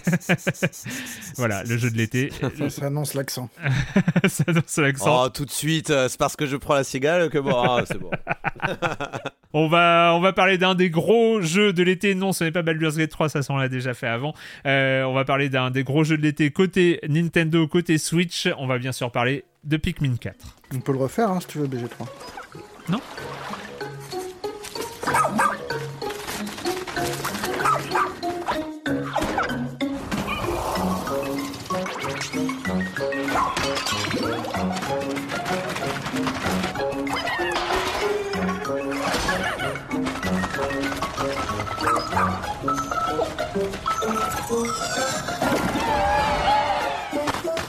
Pikmin 4, vous connaissez la, licence- la licence Pikmin sortie en 2001 sur la GameCube. Euh, D'ailleurs, Pikmin 2 était au- aussi sorti sur la GameCube en 2004. Les deux étaient ressortis sur la Wii. Dans des versions euh, nouvelle façon de jouer ou un truc comme ça. euh. Tout à fait. Qui était excellente. Enfin, je trouvais que la, la- Ouais. Enfin, c'est- ça, ça marchait très bien pour Pikmin, en tout cas, la Wiimote. Pikmin 3, la Wii U. Mais oui, Pikmin 3, la Wii U. euh, 2013. aussi ressorti en version deluxe sur la Switch parce qu'on on réutilise. Il y avait des variantes, j'ai regardé, j'ai fait mes mes leçons avec Hey Pikmin sur Nintendo 3DS ou Pikmin Bloom sur euh, Android et iOS. Spin-off. Ah, Des oui, oui. spin-offs, hein. Voilà, voilà, Alors, des Hey Pikmin, c'était un jeu, c'était un puzzle platformer, je crois. Oui, et, euh, exactement. Pikmin Bloom, c'est le Pokémon Go des Pikmin. C'est ça, c'est Niantic d'ailleurs hein, aux, aux commandes. Donc, euh, euh, donc voilà pour la licence Pikmin, mais qui revient et tu l'attendais, Corentin, tu l'attendais autant que Shigeru Miyamoto, qui euh, l'attendait, qui l'espérait et qui et qui a tout fait pour que ça arrive sans doute. voilà. Euh, Miyamoto, c'est le forceur de Pikmin. Hein. c'est exactement, c'est le hein, forceur de. Pikmin. Il nous Pik- C'est pour ça qu'il écoute. Pikmin... Pikmin 4 est sorti cet été à quoi ça ressemble. Corentin, tu es le seul à y avoir joué dans l'équipe, donc nous sommes Ouais. tout oui. D'ailleurs, euh, tu disais, là, tu viens de faire la rétrospective de tous les Pikmin. Euh, Pikmin 1 et 2 euh, ont été shadow droppés d'ailleurs le jour, je sais plus, lors d'un Nintendo Direct ou je sais pas quoi. Donc ils sont disponibles sur Switch à l'heure actuelle. D'accord. Donc euh, voilà, vous pouvez rattraper Pikmin 1 et 2. Enfin, t- littéralement, les quatre Pikmin principaux sont sur Switch. Voilà. Comme D'accord. ça, vous pouvez faire toute la saga si vous voulez. Euh, c'est pas forcément nécessaire pour une raison assez simple euh, à laquelle je vais arriver. Donc Pikmin 4, euh, moi j'avais vraiment, vraiment, vraiment beaucoup aimé Pikmin 3 à l'époque Mhm. sur euh, Wii U, que je trouvais euh, charmant, vraiment. euh, c'est euh, euh, dans sa narration, dans, dans l'humour, dans euh, le fait de jouer. Donc c'est petit. Donc on va peut-être rappeler le principe de Pikmin. On incarne des extraterrestres, des petits euh, des petits spationautes comme ça qui sont euh, qui déboulent sur une planète mystérieuse, hein, euh, euh, PNF 404 je crois, mais vraiment mystérieuse. Hein. Euh, euh, moi, me, on se demande où ils sont tombés dans cette drôle de planète vraiment incroyable avec Trop euh, quand même des, bizarre. trop bizarre avec des euh, je sais pas des, des, des emballages euh, plastiques euh, carton euh, des, des drôles de, de glyphes écrits sur ces cartons là genre des et puis parfois aussi hein, on peut trouver des, des piles Energizer dans le cas du 2 ou bien on peut trouver des des cartouches ou des, des cartouches de jeux Nintendo, des consoles entières, hein, ça peut arriver dans, dans le dernier, là voilà. Donc voilà, en gros, c'est des petits spationautes qui arrivent sur Terre, mais ils sont lilliputiens, ils sont minuscules. Et ils peuvent rien faire par eux-mêmes avec leurs petits bras. Du coup, qu'est-ce qu'ils doivent faire généralement, que ce soit Captain Olimar ou bien les, autres personnages qu'on peut avoir dans d'autres épisodes Eh bien, ils doivent euh, confier ces tâches aux Pikmin, alors qu'ils sont pas plus grands qu'eux, mais qui ont le mérite d'être nombreux. Alors, ces espèces de petites carottes euh, euh, qui, qui, qui ont l'avantage d'être extrêmement loyales et qui obéissent au doigt et à l'œil. Euh, donc euh, on doit, il y a des énormes oignons comme ça euh, à laquelle on ramène des nutriments, alors que ce soit des palais qu'on trouve dans des fleurs ou bien des cadavres de monstres qu'on aura vaincus par exemple, on les met dans cet oignon et paf, ça plante des graines et puis on les déterre et, hop, on a, on augmente comme ça notre petite armée de de Pikmin, alors qu'ils peuvent être de différentes couleurs, ça leur donne différentes différentes euh, compétences. Euh, les rouges, par exemple, sont, bons en attaque, ils sont forts pour attaquer les monstres et puis ils peuvent aller dans le feu. Les bleus peuvent respirer sous l'eau, les jaunes euh, peuvent conduisent l'électricité sans que ça leur fasse mal et peuvent être lancés plus haut. Les roses peuvent être vol. Les qu'est-ce qu'on a? On, a on a en pierre qui peuvent casser les murs un peu solides. Et puis on a des petits nouveaux là qui viennent d'arriver comme le Pikmin de glace qui par définition donc, peuvent geler les ennemis ou bien les plans d'eau, ce qui peut être utile puisque seuls les Pikmin bleus peuvent, peuvent aller sous l'eau sans mourir. Donc euh, ça peut être utile pour faire traverser euh, plein de Mhm. Pikmin pas compatibles avec l'eau. Et puis quels sont l'autre type de Pikmin? Ah oui, puis alors là on a des nouveaux Pikmin, mais je vais y revenir un peu plus tard parce qu'ils sont, ils sont un peu spéciaux ceux-là. Ils sont d'un point de vue de gameplay, ils sont un peu particuliers. Mais voilà, on a cette espèce d'armée et on les commande comme ça au stick en leur disant bah hop 5 Pikmin on les jette généralement sur les éléments sur lesquels on veut qu'ils interagissent donc par exemple tiens ce canard en plastique ramène, ramène- ramenez-le avec comme ça ces gros chiffres qui apparaissent qui expliquent voilà il faut 10 Pikmin pour transporter ce canard en plastique par exemple Euh, ou bien alors tiens ce monstre là qui est par exemple un petit crabe qui a rien demandé gros, à un gros personne un gros canard en plastique quand même. bah c'est le canard en plastique et de la taille idoine pour un canard en plastique, c'est juste que nous on est tout petit. C'est ça. c'est c'est ça.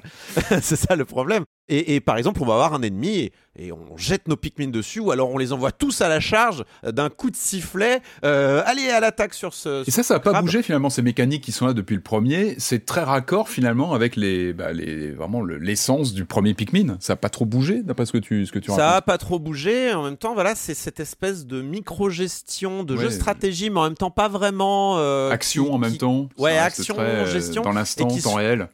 et qui se fait au stick en fait. C'est donc c'est Mm. Forcément c'est simplifié, mais en même temps c'est très fluide et très agréable. Il y a quelque chose de très, euh, euh, on va dire, euh, Spontané, ouais. alors le genre. spontané. Quelque chose de très finalement tactile, charnel avec les doigts, comme ça on envoie nos Pikmin, on, les, en- on, on- on compte le nombre de fois où on appuie sur le bouton et on fait 1, 2, 3, 4, 5, c'est bon, il y en a assez. C'est pas du on envoie- XCOM, quoi. On n'est pas, sur du du XCOM du tout. ouais.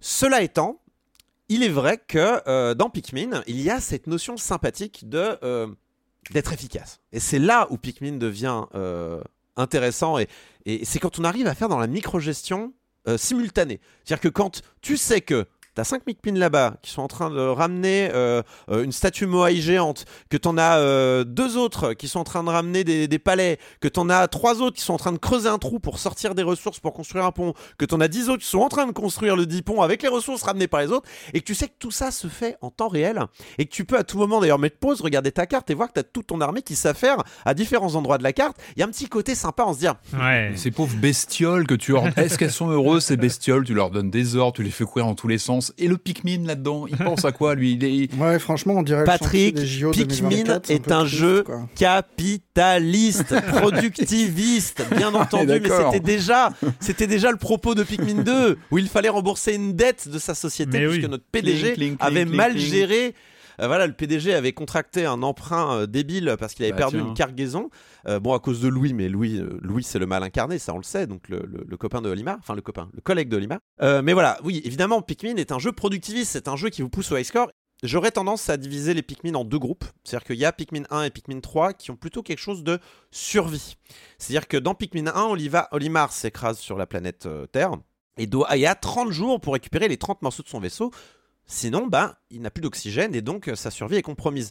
Pikmin 3, c'est un peu la même chose, sauf que on- notre temps est plus limité par nos, nos ressources en termes de nourriture. C'est-à-dire qu'on a une réserve de nourriture qui s'amenuise au fur et à mesure qu'on on part à la recherche de notre euh, euh, moteur de- de- d'hyperespace qui nous permettrait de nous barrer de la planète. Donc, dans le 1 et le 3, il y a cette notion de survie quand même dans Pikmin, Ouais. qui, est, qui je trouve est un peu plus saine. Mais de course contre la montre, donc qui est quand même un peu stressante, il faut le reconnaître. Pikmin 2 et Pikmin 4 n'ont pas de limite temporelle à proprement parler, c'est-à-dire que les jours qui passent n'ont pas d'importance, mais ont une espèce de course au score. Euh, donc dans le 2 c'était de l'argent euh, sonnant et trébuchant, dans le 4 c'est pas de l'argent mais c'est de l'argent, enfin on s'en fout. Euh, qui moi me- me- m'embête un peu plus et je suis un peu moins fan. Et euh, je trouve que Pikmin 4 est vraiment le miroir de Pikmin 2. C'est-à-dire qu'en fait Pikmin 3 est, est un remake d'une certaine manière de Pikmin 1 et Pikmin 4 est un remake d'une certaine manière de Pikmin 2. Hmm. Euh, et euh, Pikmin 2 d'ailleurs est tellement un remake, euh, pardon, Pikmin 4 est tellement un remake de Pikmin 2, je trouve, que on a le retour des donjons souterrains qu'il y avait dans le 2. Alors dans le 2, ils étaient générés de manière aléatoire, c'était pro- généralement c'était pro- c'était euh, généré de manière procédurale, je vais y arriver. Euh, là, c'est des donjons qui sont faits, designés et tout ça, donc pas de pas, pas d'aléatoire. Euh, mais toujours cette course au trésor, toujours cette notion de on vous balance dans ces couloirs avec un nombre fixe de Pikmin et vous ne pouvez pas en générer tant que vous n'êtes pas sorti du donjon. Et et il y a toujours cette donc le Dandori, l'art d'être capable d'avoir plein d'actions en même temps qui se déroulent et d'être capable de maximiser le temps. Il y a quelque chose en effet un peu productiviste qui moi me dérange un peu plus que Et ce qui est paradoxal en plus avec l'ambiance générale euh, très bucolique, très organique du jeu. Enfin, c'est vrai qu'il a cette livrée visuelle, ce cachet très. euh, Ah, mais le, le, le, le, syndi- le baromètre 2022 du syndicat des Pikmin montre bien que ça dépasse pas les 30 ans, hein, Pikmin, hein, Qu'il y a eu dans, dans des- l'industrie. il y a eu du crunch. Ils ont et pas d'enfants. Chez les, chez les Pikmin. Des 30 minutes, hein, des 30 Les minutes 30 même. hein, euh. En fait, Pikmin, c'est un de ces jeux où tu le vois de loin, tu peux te dire Ah, c'est un jeu bucolique, euh, Hmm, qui c'est va me zen, déstresser, qui est zen. chill. Nanana, c'est pas zen, Pikmin. c'est pas zen du tout. Il y a un côté très, euh, euh, très, très euh, stressant. On n'a pas le zen d'un Animal Crossing, des machins. Non, Non, non, non, ça, Là, il faut, ouais. être, il faut être dans la, il faut être dans le. Dans la, pas là pour tourner les productif. pouces, quoi. Voilà, on n'est pas là pour enfiler des perles, on est là pour, euh, pour tuer du euh, Bulbax, euh, machin. Euh, et euh, et euh, jusqu'à certaines, on va dire, euh, épreuves, alors qu'il y avait déjà dans les DLC du 3 notamment, euh, mais euh, euh, des épreuves, on va dire, où dans un temps donné, tu dois faire le maximum de points, tu dois récupérer euh, le, le, le- le maximum d'ennemis, ou alors dans un temps le plus réduit. Il y a un, il y a un culte de la performance Ah ouais. ouais, du score que tu as dans le 4 qui, qui est vraiment. euh, Alors, on peut aimer ça, mais il faut être au courant. Voilà, il faut être au courant que ça existe. Mais alors, euh, l'impression générale de ce Pikmin 4, du coup, dans, dans, dans ce que tu dis, on a l'impression que euh, Pikmin 3, c'était bien. En fait, j'ai- un problème, c'est que moi, je suis plutôt de la première école de Pikmin, donc Pikmin Mm. 1 et 3. Et la majorité des gens, généralement, sont plutôt de la deuxième école, Pikmin 2 et 4. Euh, donc, a priori, si vous aimez Pikmin 2, si, votre, si des deux premiers Pikmin, vous préférez Pikmin 2, a priori, Pikmin 4, ça va être votre favori, euh, parce que vraiment, Ouais. d'un point de vue du contenu, il est vénère. Il est vénère, vénère, vénère, vénère. Euh, il a beaucoup, beaucoup, beaucoup de choses à faire. Il y a tous les Pikmin dedans. Euh, chose qui n'était pas tout à fait vraie dans Pikmin 3. Il y a, j'ai pas parlé des Pikmin blancs et violets, mais ils y sont. J'ai pas non plus parlé d'Ochi, le chien, qui est la principale nouveauté Ah en oui. fait de ce Pikmin 4, qui est un peu l'équivalent des capitaines dans, dans Pikmin 3. Donc dans Pikmin 3, on pouvait contrôler jusqu'à trois capitaines et d'un seul, euh, d'un seul, euh, d'une seule pression de bouton, en fait, on pouvait passer d'un capitaine à l'autre. On pouvait aussi lancer les capitaines avec euh, une réserve de Pikmin dans des endroits inaccessibles pour pouvoir en fait séparer ces groupes et euh, être encore plus efficace, euh, investir encore plus le terrain. Là, on a Ochi. Ochi qui n'est pas exactement un capitaine, mais qui est tout comme, voire qui a des capacités qui sont celles d'un super Pikmin, par exemple. Ochi, au bout d'un moment, il a un arbre de compétences qu'on peut faire augmenter et il peut vraiment faire des dégâts assez forts à certains monstres. Il peut aussi tirer et euh, porter des objets. Euh, je crois que ça peut aller jusqu'à une capacité de 100 Pikmin, l'équivalent de 100 Pikmin. Donc, faut le voir comme un capitaine. Et il peut aussi contrôler des Pikmin. Donc, c'est un capitaine, mais qui est aussi un super Pikmin qui Mm. peut euh, faire des actions. Donc, voilà, c'est il, est encore un autre outil de, euh, de, de séparation des tâches et de micromanagement euh, qui est là pour, euh, pour, pour que, pour que le, le jeu se complexifie un peu et, et pousse le joueur dans ses derniers retranchements de, de, de, de charge mentale, on va dire d'une certaine manière. Et- Et, de, voilà. Et techniquement, il, il tient la route, parce que je sais que Pikmin, depuis, depuis la GameCube, hein, c'était des jeux assez euh, exigeants par rapport au- à chaque fois à la plateforme, sur le nombre de d'éléments affichés à l'écran, etc. Enfin, je crois que même qu'il déclinait du fameux, euh, c'était quoi, Mario 128, avec les affichages comme ça de plein de Oui, personnages. Tout à fait. Et ça tient la route là sur Switch du coup? Est-ce que ouais, est-ce qu'il ouais, pousse bien la machine euh, Il Il y a pas de ralentissement ou de Alors, je ne suis pas Digital Foundry, donc je suis pas allé jusqu'à compter Non, les, mais, euh, mais les images t'as par pas vu de seconde, choses euh, aberrantes ou de. Il n'y a rien d'aberrant, le jeu ne rame pas, en tout cas pas de ce que j'en ai vu, ou en tout cas rien qui soit, on va dire, euh, problématique. Et le jeu est beau, le jeu a un vrai charme, mais comme souvent les Pikmin, c'est-à-dire qu'on a Mm. cette espèce d'effet macro là où on, où on regarde ça comme un diorama, on, on observe Ouais. ça un petit peu en vue du dessus, donc on a vraiment l'impression de d'observer des fourmis euh, travailler à l'œuvre euh, euh, et à faire leur- leur- leurs affaires donc il y a un côté fascinant on a l'impression d'être là à la loupe euh, qui est chouette peut-être peut-être à, titre personnel je préférerais les ambiances de Pikmin 3 mais là encore une fois c'est du goût personnel Hmm. c'est-à-dire que là, il y a peut-être moins de variété dans les, euh, dans les mondes. C'est-à-dire qu'au niveau du level design, on est dans quelque chose de beaucoup plus ouvert, beaucoup plus rond. En fait, les maps sont rondes.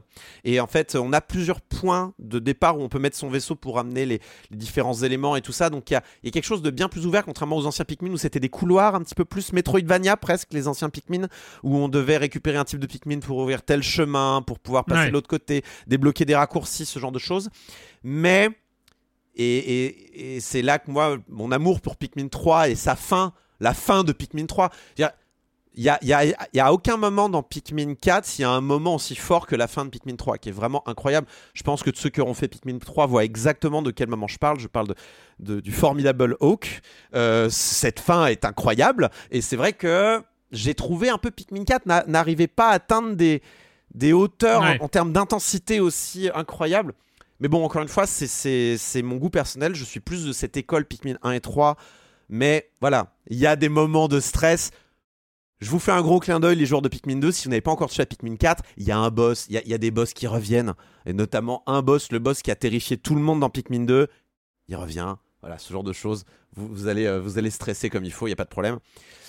Soyez juste au courant de ce qu'il y a et de ce qu'il a à offrir. En tout cas, d'un pur point de vue du contenu, il est très très riche et euh, vous allez euh, vous amuser à collectionner les objets dont plein d'objets ça pourrait faire euh, marrer euh, Patrick euh, des objets qui font directement référence à l'histoire de Nintendo où on trouve Ah, des, bon, des vraies cartouches vendu, GBA on à un moment donné allez j'en spoil un on trouve on trouve un, un- un CD Wave Race Blue Storm pour GameCube. Ah, ça, c'est quand même ça. incroyable. Et, et j'en ai parlé, mais très rapidement, il y a aussi des phases de nuit. Donc, Pikmin, évidemment, c'est Mm. les journées. euh, et à la fin de la journée, vous devez être rentré à la base, sinon vos Pikmin meurent. Il y a des phases de nuit qui ressemblent un petit peu à une attaque, euh, à un film de Romero avec tous les monstres qui deviennent fous, ils ont les yeux rouges. Et euh, on utilise donc ces Pikmin lumineux. Donc c'est le dernier type que j'ai pas abordé de Pikmin, mais qui, ont, qui sont grosso modo des super Pikmin qui euh, ont toutes les résistances euh, de, de tous les autres Pikmin et qui ont l'avantage de revenir à vous automatiquement dès qu'ils ont terminé leur tâche. Mais comme je trouve ces phases un peu moins intéressantes, j'en ai, je trouve pas que ça soit une innovation particulièrement intéressante. Le chien, Ochi, qui est le plus beau des toutous, euh, c'est le plus, euh, c'est évidemment euh, euh, la, l'innovation et la nouveauté la plus sympathique de cet épisode. Euh, voilà, donc Pikmin, c'est euh, sur Nintendo Switch, ça coûte 60 euros, c'est disponible depuis juillet dernier. Eh ben merci. Et, euh, et donc Shigeru Miyamoto est content. Et ça. Ah bah là, ça- maintenant, on ça nous fait plaisir. Pikmin. Ça nous fait Donc plaisir. maintenant, il faut télécharger Pikmin Bloom. Parce que, il- il- parce que quand il a, il y a eu quand même une phase de Pikmin 4 dans je sais plus quel Nintendo Direct, et il a forcé sur Pikmin Bloom qui était pourtant sorti depuis un an et demi. et euh, genre, non mais faut- faut y jouer, hein, c'est bien, hein, je vous jure, et de ça. Non mais c'est bon. euh. Shigeru, enfin. on va, on va continuer euh, le programme des jeux vidéo, mais, mais, mais, on en est à ce point de l'émission tant attendue où c'est le moment de la chronique jeux de société de Jérémy Kletskin. Salut, Jérémy.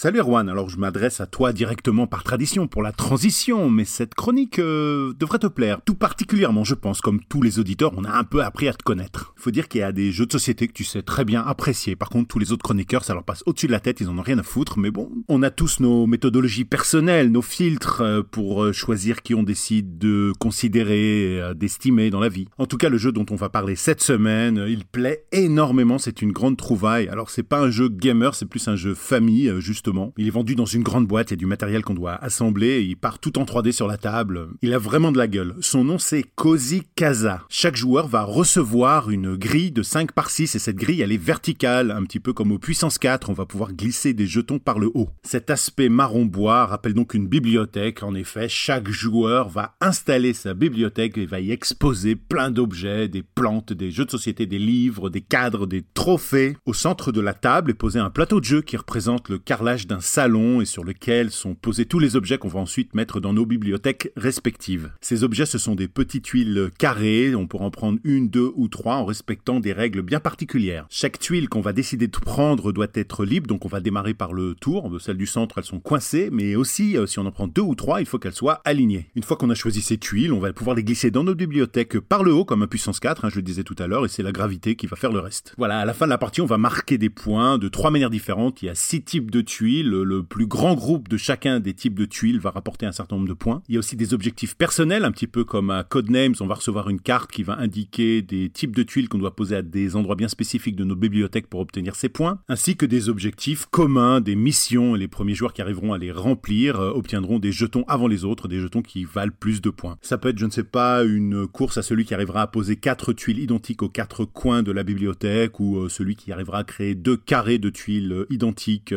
C'est toujours très simple, euh, et ça renouvelle vraiment l'expérience d'une partie à l'autre. Je rappelle le nom du jeu, Cozy Casa, ça ne prend que quelques minutes pour expliquer les règles, de 2 à 4 joueurs pour des parties d'environ 30 minutes à partir de 6-7 ans je pense. Les auteurs Matthew Dunstan et Phil Walker Harding, les éditeurs ce sont les Italiens de Cranio Creations. À noter que le nom en anglais c'est My Shelfie, mais en français il est vendu sous le nom de Cozy Casa. Et euh, voilà, je vois pas pourquoi avoir changé le nom du jeu, mais euh, c'est vrai qu'à la fin des parties on fait des selfies. Ce sont ces jeux à la Tokyo Highway ou Cloud City qui s'approprient l'espace en hauteur aussi, euh, et surtout, et le plus important, hein, on dirait pas des jouets, donc euh, je trouve ça très classe, j'aime beaucoup. Et donc Erwan, Cozy Casa, c'est ma recommandation personnelle spécialement pour toi. D'ailleurs, tous les auditeurs de Silence on Joue peuvent recevoir des recommandations personnelles de moi et d'autres auditeurs qui sont aussi des experts dans le fil du Discord. Hashtag jeu de société. Bye bye Bye bye Jérémy, bingo. Euh, c'est dans ma wishlist. Je crois que ça va même dépasser ma.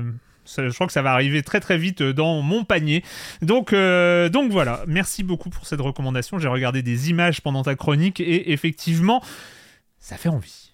Merci. Le mépris affiché pour les autres chroniqueurs est insupportable. Ah. C- Cet homme est odieux. Merci beaucoup Jérémy, à la semaine prochaine vous pouvez retrouver toutes les chroniques, en tout cas quand je me recommencer à les mettre en ligne, mais j'ai un peu de retard, mais ce- je- je- le retard va être très très vite rattrapé sur le flux de podcast euh, Silence on joue, la chronique jeux de société. Vous en avez je crois 170, 170 jeux chroniqués euh, ou pas loin. Euh, on continue le programme des jeux de l'été et toujours sur un jeu du mois de juillet. Donc euh, c'est un jeu, je crois, qui est sorti quelques jours après la fin de la saison 16. La démo était déjà disponible depuis euh, le Steam euh, truc, la festival de, de juin. Et on avait, ça donnait envie parce que c'était pas le premier à proposer comme ça de jouer sur les effets d'optique, les illusions et les, les effets 3D, mais celui-là il avait l'air très très bien fait. Est-ce que la promesse est tenue On va parler de Viewfinder.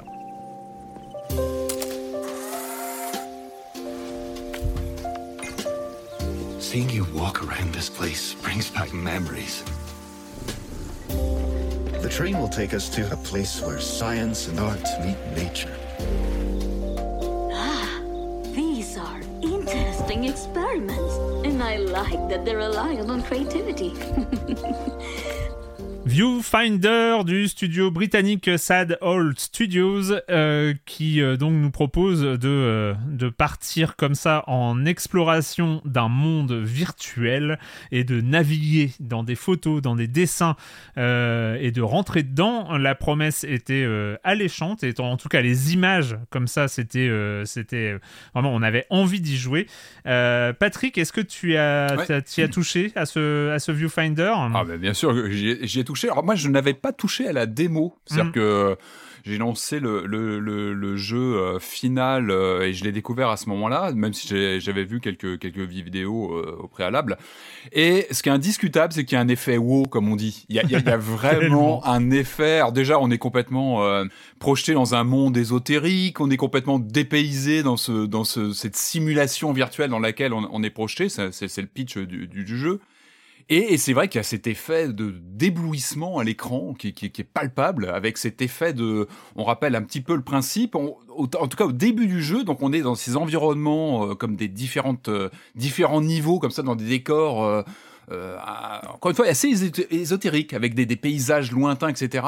Et le topo, en tout cas sur les premières minutes du jeu, ça va être de trouver, on trouve des photos euh, dans le décor, et quand on prend une photo en main, on la met devant soi, et elle, euh, elle crée, quand on la fixe, on clique avec la gâchette, et elle s'incruste dans le décor existant, elle écrase tout, et en fait, le, le cliché devient réalité. C'est-à-dire que j'injecte le contenu d'un cliché dans le monde devant moi, donc ça va tout écraser, et si, je sais pas, moi j'ai une photo avec un je sais pas moi, une table avec un objet dessus, je le prends devant moi, je clique et hop, cette, cette photo de, euh, prend de la dimension. Quand tu parles d'effet wow, quand tu parles d'effet wow, quand euh, j'y jouais et mes enfants euh, sont venus derrière moi, ils ont mhm. crié. Enfin, non, mais pour, Alors, je n'ai pas crié. Je n'ai pas crié. n'est qu'un mensonge. Non, mais il y, avait, y avait ce, ce, ce choc parce qu'en fait, ce qui est, ce qui est fou, c'est que quand tu poses la photo, mais que tu restes immobile, il y a rien qui se passe. Parce ah oui, tu vois pas. Tu vois pas que la photo est, devenue réelle. Elle, et a écrasé tout le réel. Ouais. Et, tu te décales de, de 3 cm et là tu vois ah mais qu'est-ce qui s'est passé? Et je te jure, pour mes enfants qui euh, sont habitués, ils jouent à Minecraft et tout ça, enfin, je, pense qu'il y a une mm. sorte de, de, perception du réel, enfin, je sais pas, de la 3D comme ça dans les jeux vidéo. Et là, ça, Là, bah, c'est. on n'y croit pas. franchement, euh, il y a un truc magique d'avoir du fictif, c'est-à-dire une photo, une photographie que tu vas prendre et qui va complètement comme ça s'intégrer au réel. Et c'est, il y a quelque chose de magique. En plus, on pouvait craindre que sur le plan technique, ça ramouille un peu ou que ce soit compliqué à mettre en, parce que on sent qu'il y a du travail technique mm. pour que ça soit faisable à l'écran et ça fonctionne très très bien.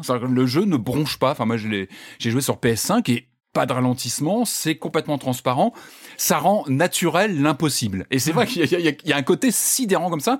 Et je comprends tes enfants. Moi, je n'ai pas crié devant le jeu, mais ce que, ce que je comprends tout à fait, c'est qu'il y, a une évidence. Alors autant, je vais en parler après. Le jeu est un peu verbeux, il te raconte plein de trucs et bon, ça, fonctionne ou ça fonctionne pas. C'est pas très, c'est pas le, point fort. Ce qui, je pense, arrête de prendre des pincettes, Patrick. arrête de prendre des pincettes. Tu peux le dire, ça ne marche pas. essaye de nous raconter. C'est mal foutu, on comprend rien à l'histoire. Par contre, non, ce qui non, ce que, je pense que l'anecdote l'anecdote d'Erwan, ce qu'elle dit, c'est que des enfants passent devant et tu comprends à l'image le principe du jeu. C'est peut-être sa force, c'est une forme d'évidence dans la démonstration de ce système de, de, de, de photos qui va s'incruster. Alors, très vite le jeu va s'amuser et surtout va nous, nous questionner avec ce, ce, système de photos et d'intégration dans le, dans le décor parce que bah, on n'est pas là pour s'amuser et on est là aussi pour euh, affronter des énigmes. C'est-à-dire que le jeu va construire des énigmes sur ce, ce système de comme ça d'incrustation de, de, d'incrustation de, photos dans le réel. Par euh, pour, pour, rendre le truc très concret, par exemple, dans les premières énigmes, on, a, on, est sur des petites îles flottantes, on doit mhm. passer d'une île à l'autre, et il y en a une où on est face à une grille. Euh, et on trouve une photo d'une porte. Et il suffit de placer la photo de porte là où se trouve la grille pour qu'instantanément on ait accès à la zone derrière. Mmh. Avec un côté, alors tout ça est très confortable. Le jeu est très confortable. Il est, il est, très gentil ce jeu, peut-être même trop gentil. C'est-à-dire que on a une, une, fonction sur la touche euh, ronde de, rewind, c'est-à-dire qu'on hop, on fait un test, on se rend compte que ça fonctionne pas, hop, en un clic, on revient en arrière. Tout ça est très bien fichu, c'est-à-dire qu'on on expérimente. C'est un jeu d'expérimentation. On s'amuse beaucoup à, à, comme ça, à écraser des pans entiers de décors, à se dire bah non, finalement, je peux plus passer là parce que j'ai j'ai créé une sorte de d'architecture complètement euh, euh, impassable parce que je peux plus passer. On, on a une présence. Ce qui est attendu euh, de tout jeu de puzzle par ailleurs aujourd'hui, de, de, que ça soit du puzzle FPS ou du puzzle platformer, tu, tu veux un, un, un moyen d'annuler tes actions, quoi. C'est vrai que c'est plus confortable. Disons que là, c'est complètement intégré et ça fait complètement partie du gameplay. C'est-à-dire que j'expérimente, je casse, parce qu'on détruit Non, aussi en et même puis- temps. et puis c'est bien fait. On crée des projections de ces cartes, mais du coup, enfin, de, de ces, de ces, du décor qui est sur une photo, et en même temps, on détruit ce qui est derrière. Donc, on se retrouve des fois avec des pans entiers d'un niveau qui sont complètement écrasés. D'ailleurs, on ne peut pas écraser. J'ai pardonné le, le, le principe, mais c'est de de- d'actionner un transporteur. En général, on est dans des dans des petites cartes et il faut aller actionner un un, un transporteur. Et la, la grande, euh, le grand stress du jeu en général, c'est qu'il faut être bien posé à la en face de lui pour l'actionner. Et ça va être une des difficultés, c'est que souvent il faut prendre des photos pour se retrouver dans le bon sens face à ce, ce bouton, ce pressoir qui nous permet de sortir d'un niveau. Euh, et il ne faut pas le détruire, c'est qu'on peut pas, Bah oui. on peut l'écraser par accident en- via nos projections de photos qui, qui, qui écrasent comme ça le réel devant soi. C'est une des règles euh, qui sont indélébiles, c'est qu'on ne doit pas écraser ce réceptacle, ce, ce bouton pour sortir du, du niveau. Donc ça, on comprend très vite que nos actions ont des conséquences Mhm. directes euh, qu'on va qu'on va pouvoir comme ça ausculter, aller voir un morceau de décor qui qui, qui, qui a disparu. Et puis le jeu peu à peu, peu à peu évidemment va va sophistiquer la proposition. On va découvrir une photocopieuse. Donc je vous laisse imaginer évidemment une Ouais, parce que photocopieuse le nous plus, permettre le plus de- important, c'est qu'au début, on trouve une photo et on peut appliquer la photo sur le monde, mais très vite, on se retrouve à prendre nous-mêmes les photos. Ah ça c'est après. C'est-à-dire qu'on a d'abord la photocopieuse et ensuite on nous donne euh, on nous donne un appareil photo un- automatique euh, qui nous permet justement de jouer avec les angles et de, de pouvoir comme ça créer des bah, si on a besoin d'un comme tu disais un escalier hop on prend un morceau d'escalier en photo hop on va l'appliquer et le projeter comme ça dans le décor. Et, et alors c'est étonnant, on parlait tout à l'heure de Pikmin qui est pas du tout un jeu chill malgré son malgré son, son style accueillant.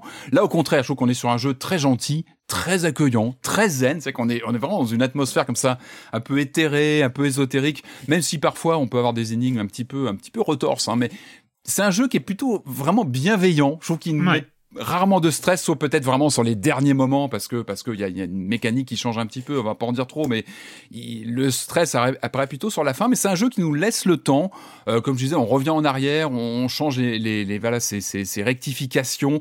On se sent vraiment doté d'un pouvoir très particulier dans le jeu et et et, et qui est assez fascinant. Encore une fois, moi, c'est l'effet que j'ai eu sur les, en tout cas sur les premières heures de fascination, d'expérimentation, avec parfois ces, euh, comment dire, ces, euh, on se retrouve bloqué, encore une fois, dans des configurations architecturales folles, euh, parce qu'on va, on va casser un morceau de décor. Moi, été parfois fasciné d'arriver sur une fin de niveau, c'est-à-dire que j'arrivais à atteindre ce fameux bouton pressoir, être bien devant lui pour appuyer et sortir, et juste, je, jeter un regard en arrière sur le niveau qu'on venait de créer, en fait, parce qu'on crée des, des structures comme ça, des architectures complètement folles et torturées, et il y a quelque chose de, de très personnel. Et c'est aussi un jeu qui laisse une part d'improvisation, de de débrouille. Il y a des moments, des, des niveaux, où je dis, voilà, celui-là, je l'ai passé, mais j'y suis allé un peu en mode filou, quoi, en sautant, parce qu'on a, il y a un petit peu de platforming. C'est très léger, c'est pas très précis, mais euh, je trouve qu'on n'a pas une très bonne euh, comment body awareness, vous savez, conscience Ah d'être présent. C'est-à-dire qu'on est flottant, on,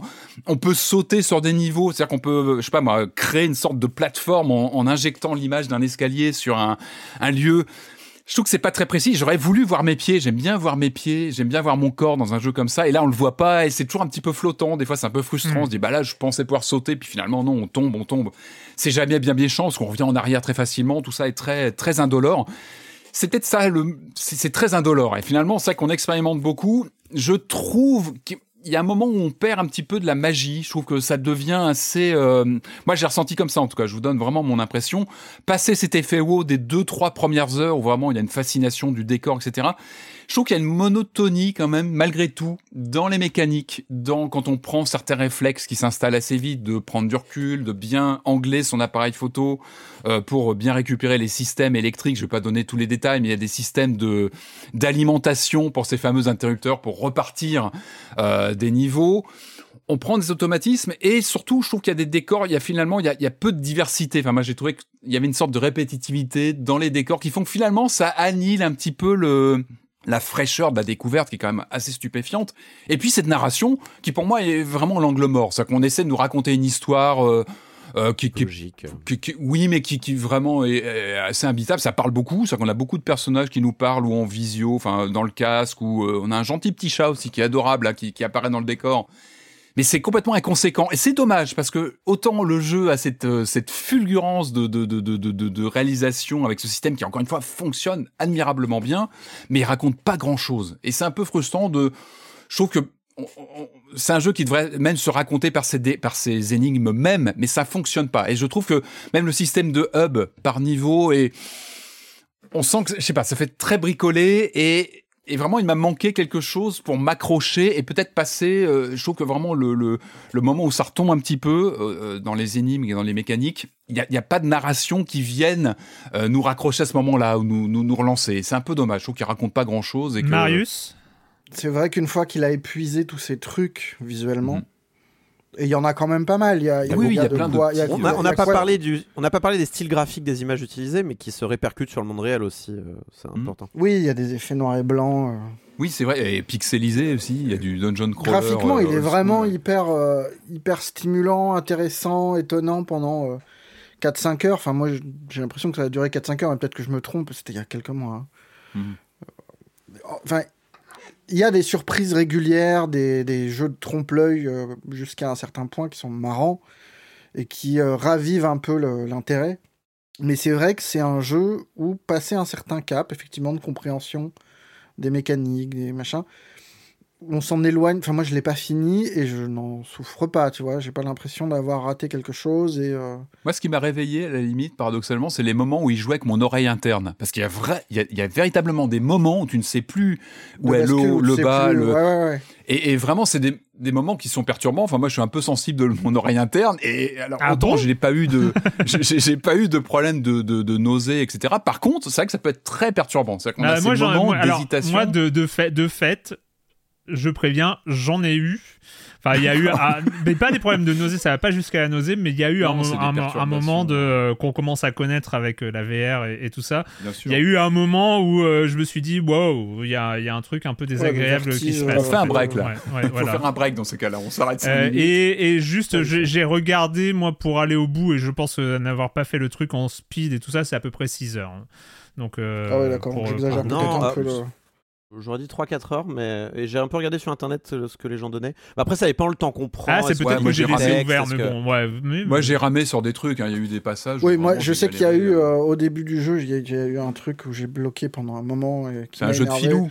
C'est un jeu de filou, des photocopies, Mais, mais en Faut même temps, voilà, il y, y a un vrai plaisir à accéder à la solution en disant j'ai tout sagouiné, mais c'est passé. Le moment Eureka, oui, Et de Sagouin. L'Eureka de Sagouin. Sach- euh, Sachant que il y a euh, il y a une série de niveaux qui sont euh, linéaires entre guillemets à faire et il y a euh, Mhm. quelques niveaux je crois que j'en ai compté 5 en tout euh, qui sont des euh, des niveaux a- optionnels qui sont plus conceptuels où il faut Ouais. trouver le le- il y a le déclic et il y a que une manière a priori de d'en d'en venir à Il y a généralement Mhm. un niveau optionnel par monde. Euh, Mhm. Et je crois que c'est genre Ouais, je crois, hein. 5 niveaux obligatoires par monde. Bah, il y a crois, un monde où il y en a trois, il y a des mondes où il y en a zéro, Ouais, ok, ça et il y, a, euh, y a un monde où il y en a un, deux mondes où il y en a un.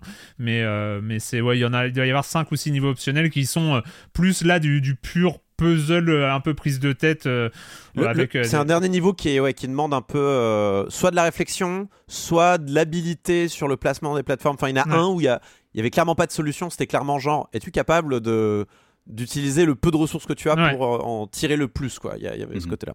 Mais c'est vrai pas que la, force pour moi de ce jeu, c'est comment il t'incite pas à tricher, mais à jouer avec ses limites. C'est que il te questionne vraiment sur est-ce que je suis prêt un peu à, à aller prendre une photocopie de, de parce qu'on joue beaucoup. Il y a aussi un côté répétitif des mécaniques avec des batteries, euh, un fil rouge. Ce sont les deux trois batteries à ramener sur un sur un, un système d'alimentation pour activer ce, ce bouton ce, de, de, de- à presser pour sortir du niveau. Et c'est vrai que souvent très régulièrement, il faut trouver des batteries pour alimenter.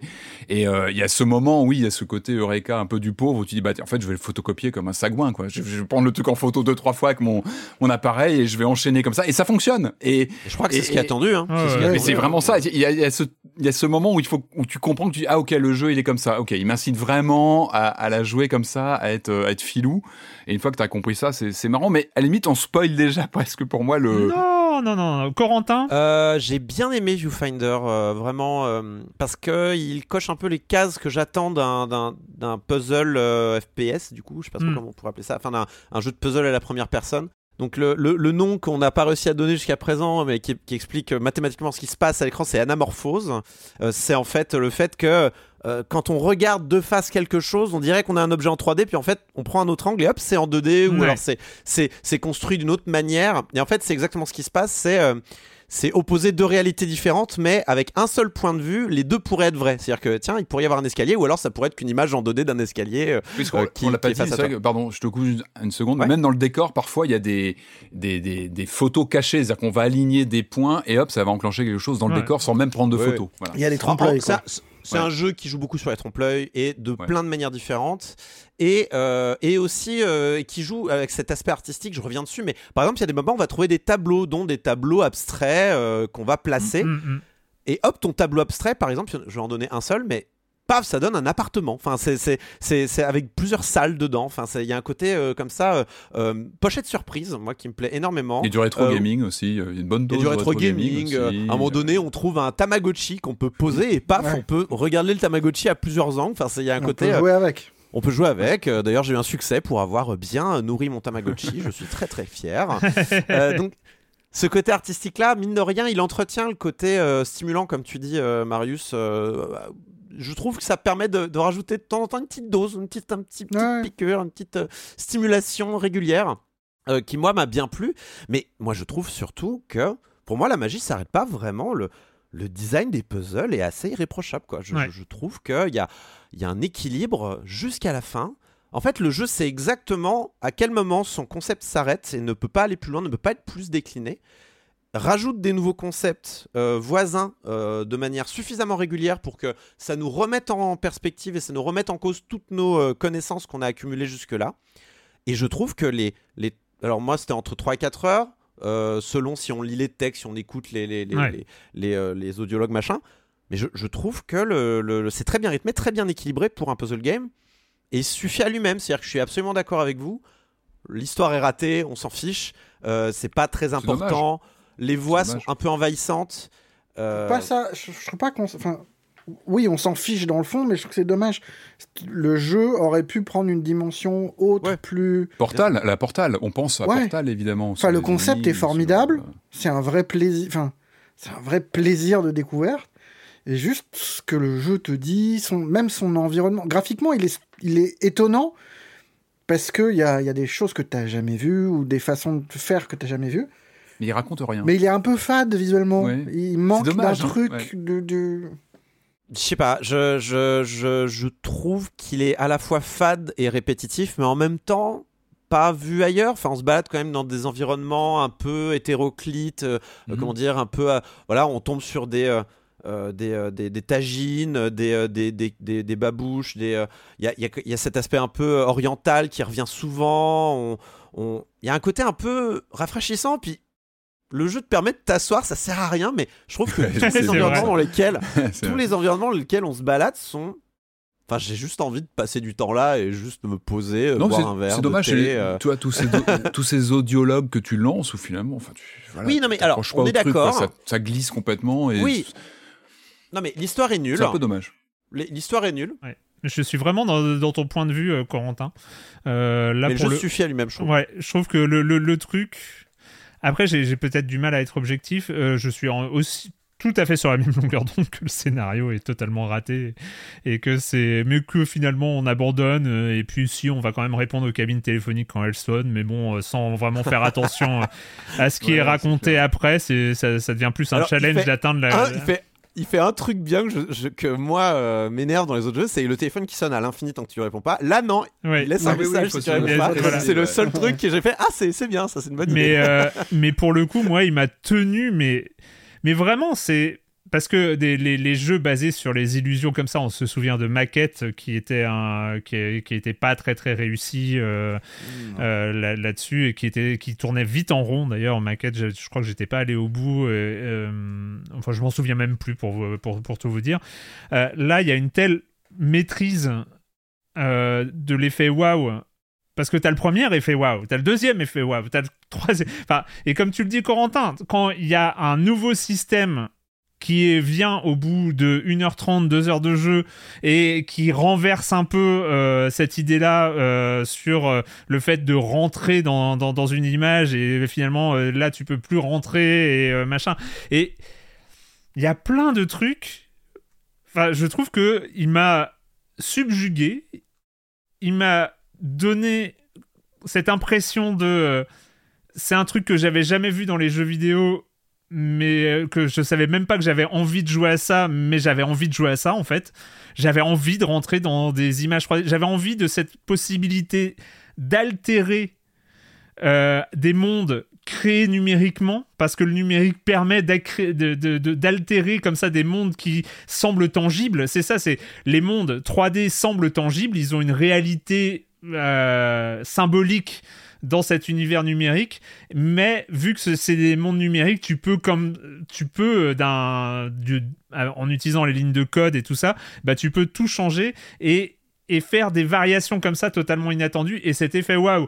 Mes gamins qui ont crié en voyant voyant le truc mais moi j'étais euh, enfin j'ai crié intérieurement enfin il y a il y a un aspect comme ça où tu poses la photo, le dessin, le truc comme ça, et le moment où tu rentres dedans, jusqu'à la fin du jeu, j'avais une sorte de petit frisson euh, à chaque fois quand je changeais de dimension, enfin quand, quand j'explorais ces, ces dimensions Il y a un truc différentes. presque émouvant hein, de, de Mais oui. créer, parce que tu crées par la destruction. le coup- en fait. Tu écrases. c'est ça et qui est presque décevant, c'est je trouve que Ça est, le jeu est tellement naturellement bon. Enfin, l'idée est tellement, Hmm. l'idée et l'exécution Il est est puissant tellement dans sa bonne proposition.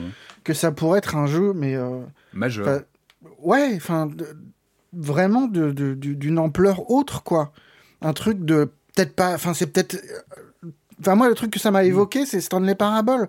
C'est peut-être injuste de le tenir Ouais, à mais- cette hauteur-là, parce que dans le fond, il n'y a, a pas la même puissance conceptuelle, mais, mais les mécaniques du jeu sont tellement autres et, et cool que tu te dis, putain, pourquoi quand j'ai fini, enfin, pourquoi quand, quand j'arrête de jouer, je, je pense pas plus à ce jeu-là, quoi. Ouais, c'est vrai. Ouais. Je, je, je pense que c'est, c'est une beauté mathématique et géométrique, euh, Viewfinder, plus qu'une beauté narrative. C'est vrai que tu, tu parles de Stanley Parable, peut-être pour son aspect un peu euh, non-sensesque, euh, euh, architectural, euh, comme on peut l'a- l'avoir ici aussi. En vrai, Stanley Parable, voilà, tout le focus est mis sur l'histoire et sur la manière dont on raconte l'histoire. Dans Viewfinder, tout l'intérêt dans la géométrie, dans le, dans le, dans le puzzle, en fait. euh, Mais ceci je- dit, je trouve. ceci dit, je suis d'accord. T'aurais mis la voix du narrateur sur Viewfinder.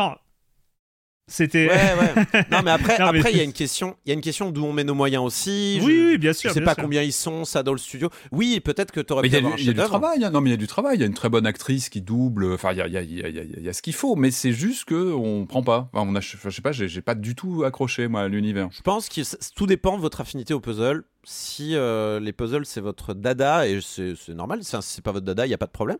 Euh, c'est ça va plus vous marquer, je pense. Parce que moi vraiment à la fin, enfin sur chaque, il y a vraiment des puzzles à la fin où, où c'était pas euh, le petit frisson, c'était ah les bâtards et je Ouais. comprends à ce moment-là ce qu'il faut faire et, et- et là je résous le puzzle avec la solution attendue et- Avec et- la pastèque, parce que- quoi. Avec la pastèque. ah, euh, alors, la moi, j'ai pastèque, euh, c'est ouf. Alors, La pastèque, c'est arrivé assez vite, mais pareil, ah les bâtards, quand j'ai compris ce qu'il fallait faire. Et ensuite, euh, moi, j'ai eu un puzzle. Alors, moi, ce que j'ai trouvé chouette, et j'ai pas vu s'il y avait euh, ailleurs, mais moi, j'ai eu, euh, j'ai vraiment eu du mal sur la batterie dans la cage. Ouais. Et ben alors celui-là, figure-toi. Oh, je peux raconter mon anecdote? La bat- c'est ce niveau de la batterie, c'est des niveaux optionnels. Donc euh, et la pastèque et la batterie dans la cage sont des niveaux optionnels. Et en fait, dans ma sauvegarde, la batterie dans la cage, je l'ai pas fait. Et bah, je l'ai fait dans ma tête. En, en allant me coucher, en allant me coucher, euh, deux heures après avoir fini ma partie de Viewfinder, j'ai trouvé la solution de la batterie dans la cage et j'avais déjà fini le jeu. J'ai déjà fini le- Ouais, le, ouais, reste ouais. du jeu. Et bah, dans ma sauvegarde, il n'est pas résolu. Dans ma tête, il l'est. Je sais comment faire. Mais Ouais. euh, et voilà, c'est tout. Mais j'ai dû passer une heure hein, sur ce niveau-là, pas trouver. Non, mais euh, batterie dans la cage, insupportable. Euh, et en fait, bon, je voulais quand même finir le jeu, y compris avec euh, tous ces puzzles et comprendre la solution de ce truc-là. Du coup, j'ai eu l'occasion d'utiliser le système d'indices. Alors, je sais Mm. pas s'il est disponible pour tous les puzzles. L'indice qui te donne est super. J'ai jamais vu un indice aussi équilibré du monde. C'est-à-dire que Ouais. j'ai lu l'indice, j'ai quand même l'impression d'avoir résolu moi-même le, le- le- le puzzle. Je te donnerai l'indice, toi qui as résolu euh, euh, Erwan le puzzle. Le- J'ai jamais vu un indice aussi bien écrit. C'est incroyable, ça a juste débloqué toute la situation dans ma tête, alors qu'il me donne un truc que je savais déjà. Tu vois ce que je veux dire? Mm. Ils ont juste insisté sur un tout petit truc. Du, du coup, c'est pour ça que je vraiment je, je, je comprends euh, je comprends tout à fait les, les critiques sur l'univers qui aurait le world building qui aurait pu être meilleur, l'univers qui aurait pu être meilleur, le- la narration qui aurait pu être meilleure. Mais vraiment sur le bac euh, que, que passe euh, euh, Viewfinder, le coefficient de l'histoire et de l'univers euh, est tellement faible par rapport au- au- au- à la géométrie et tout ça qu'il le pa il passe euh, il pas chope une mention quoi il y a pas de problème et, Ouais, et mais, bon mais le truc, c'est que je- toi, t'es un fou de puzzle, moi non. Oui, mais t'as pas besoin d'apprécier d'apprécier les puzzles comme un ouf au début. de- Enfin, Viewfinder, il y a un plaisir presque hors de la boîte, quoi. Ou, enfin, t'as un Oui, truc à c'est la pas fois très Witness. mathématique. C'est, euh, c'est, euh, Ouais, voilà. Enfin, il y a un vrai plaisir graphique et de, de cadrage, quoi, de, comment s'approprier le monde, comment le regarder pour le transformer, qui est c'est presque. de la géométrie c'est de la géométrie au final ça reste du puzzle quand on y réfléchit Après, je râle, mais je peux, ça fait, j'ai l'impression que le jeu fait quand même partie. Enfin, je trouve que c'est le genre de truc qu'il faut en bac à solde, il faut l'essayer, quoi. Enfin, c'est Ah oui, Ouais, moi- ouais, mais l'effet est tellement dingue que. moi, moi, pour même moi, si il on fait partie pas des passer classiques. des heures enfin, et des heures sur les. Voilà, le truc est vraiment stupéfiant. Enfin, il y a, il y a un- Moi, il a gagné ses galons de classique. C'est pas un Ouais. Game of the Non, non, Year et euh, tout ça, mais pour moi, c'est un classique. C'est-à-dire que on va y c'est repenser quoi On, va y repenser. Oui, oui. Et, euh, et, et, et il a fait quelque chose de tellement nouveau et tellement bien et tellement bien fait que c'est ouais, ouais. un c'est un classique. Il y y a un truc. Ah, t'as pas joué à Viewfinder. Enfin, tu vois, il y a, il y a- il y a un truc. Il faut jouer. Il, il a un faut. truc un peu magique, Ouais. technologiquement parlant. Moi, j'ai pas arrêté de jouer en me disant, mais comment ils ont fait ça, putain? Comment ils ont, oui. comment ils Ah ont ouais. réussi à, à faire ça, que ça marche aussi bien? Enfin, il y a, il y a une réussite technologique là-dedans aussi assez euh, formidable parce que le jeu tourne à merveille. Enfin, je sais pas euh, pour ceux qui ont des, euh, des, euh, des- J'avoue que j'ai un bon ordi, donc peut-être qu'il il a plus de mal Moi, à ça tourner. tourne- enfin, j'ai pas ton, j'ai pas ta machine Voilà. et ça tournait très bien, tu vois. Hmm. J'ai jamais quand, même eu une, un gro- t'as quand même une bonne machine, un- Marius. Mais sur ton, sur ton portable, euh, Patrick, il n'y a pas eu de souci, manifestement, sur Viewfinder. Euh, moi, j'étais sur PS5. Ouais. Et euh, Ah, bah, ok, elle a ok. pas moufté, quoi. J'ai pas eu du tout le moindre. euh, Non, parce que c'est mathématique. Ok, enfin, quoi que ce c'est- soit. oui, c'est mathématique, je suis d'accord. C'est ouais. presque low poly, hein, donc euh, ça, je Mm. pense que c'est Oui, c'est plus bah, c'était un choix euh, aussi, je pense. c'est pas de- ça va pas euh, ça va pas taper dans les, les effets de particules et les trucs qui qui bastonnent euh, les cartes Non, graphiques ouais. et tout ça c'est c'est c'est plus autre chose Mais même, euh, y a- y a- c'est assez solide quand tu multiplies les clichés. Enfin, il y a, il y a des, certaines Oui, voilà. circonstances qui font que tu vas multiplier dans un même lieu euh, les prises comme ça de clichés ou d'intégration du cliché dans le décor. Où ça pourrait, ça pourrait ra- ramer un petit peu. Ça pour... Et là, non, c'est enfin, ce moi, que je rien ouais. vu. Dire, du tu multiplies les objets. euh, Et d'ailleurs, tu prends des photos moment- d'appareils photo, d'appareils photo, et enfin, tu vois là, les mises en abîme comme ça de la réalité, et ça ne bronche pas. Enfin, tu vois, techniquement, le a- jeu est irréprochable. il y a le fameux moment récursif euh, dans le jeu Mm. où euh, il y a un point de mise en scène que je vais pas révéler, mais sur le moment, j'ai cru que, tu vois, j'ai cru que le jeu commençait à avoir du mal au niveau de la mémoire vive, Ouais. ou je sais pas quoi. Et, euh, et du coup, c'est vrai que je me posais cette question. Je fais quand même, ce jeu est technologiquement impressionnant. Tu sens que c'est un jeu malin, quoi. Tu sens que c'est un jeu qui a été Ah oui, bien est pensé de A à Z. euh, euh, bon, d'un point de vue technique. Viewfinder disponible sur PC et PlayStation 5 euh, il est disponible pour 25 euros et puis euh, bah, on va continuer on a encore trois jeux au programme hein chers amis quand même trois jeux je sais pas si vous vous rendez compte C'est trop. hein. Mais oui, c'est trop, c'est trop. Mais on va les faire. Euh, mais comme d'habitude, s'il y a de la pub, c'est maintenant. Ryan Reynolds here from Mint Mobile. With the price of just about everything going up during inflation, we thought we'd bring our prices down. So to help us, we brought in a reverse auctioneer, which is apparently a thing. Mint Mobile unlimited premium wireless. Ready to get 30, 30, bit to get 30, bit to get 20, 20, 20, bit to get 20, 20, bit to get 15, 15, 15, 15 just 15 bucks a month. So, Give it a try at mintmobile.com slash switch. $45 upfront for three months plus taxes and fees. Promo rate for new customers for limited time. Unlimited more than 40 gigabytes per month. Slows. Full terms at mintmobile.com. On continue le reste du programme. Il y aura du basket, il y aura du karaté et je sais pas. On fait, on fait du et de la chanson et de la chanson. Voilà 10 du basket, de- du 10 karaté minutes. et de la chanson. Euh, et mais euh, avant, hein, quand même, une petite minute culturelle, une petite minute. Ça fait un peu le, jeu- culturelle. le jeu vidéo un incroyable talent. euh. Ah. C'est vrai, c'est On n'en a pas reparlé, hein. Il faut pas en reparler. Euh, ah oui, donc- c'est vrai qu'il y a eu ça la semaine dernière. Oh, ça oublié, va, ça va. On peut pas laisser les choses dans l'épisode 3. Enfin, je veux dire, c'était l'épisode 3. Écoute, Aaron, comme j'ai dit dans les commentaires, j'ai eu ma phase Dragon's Den, donc je vais pas te jeter la pierre. euh, Mais personne va me jeter la pierre, j'assume, il n'y a, aucun- il y a aucun problème. Bon, bah je te jette la pierre alors, puis c'est comme ça. Puisque t'insistes. Euh, une question de Yaourt, une question qui a été posée au plein milieu de l'été. Dans quel jeu vidéo peut-on collecter des OM Devenir Guildmaster à la tête d'un groupe de 25 trolls pour affronter des milliers de joueurs pendant des mois. Et surtout, à quelle famille de jeux appartient-il? Guildmaster? Guildmaster. Je- je-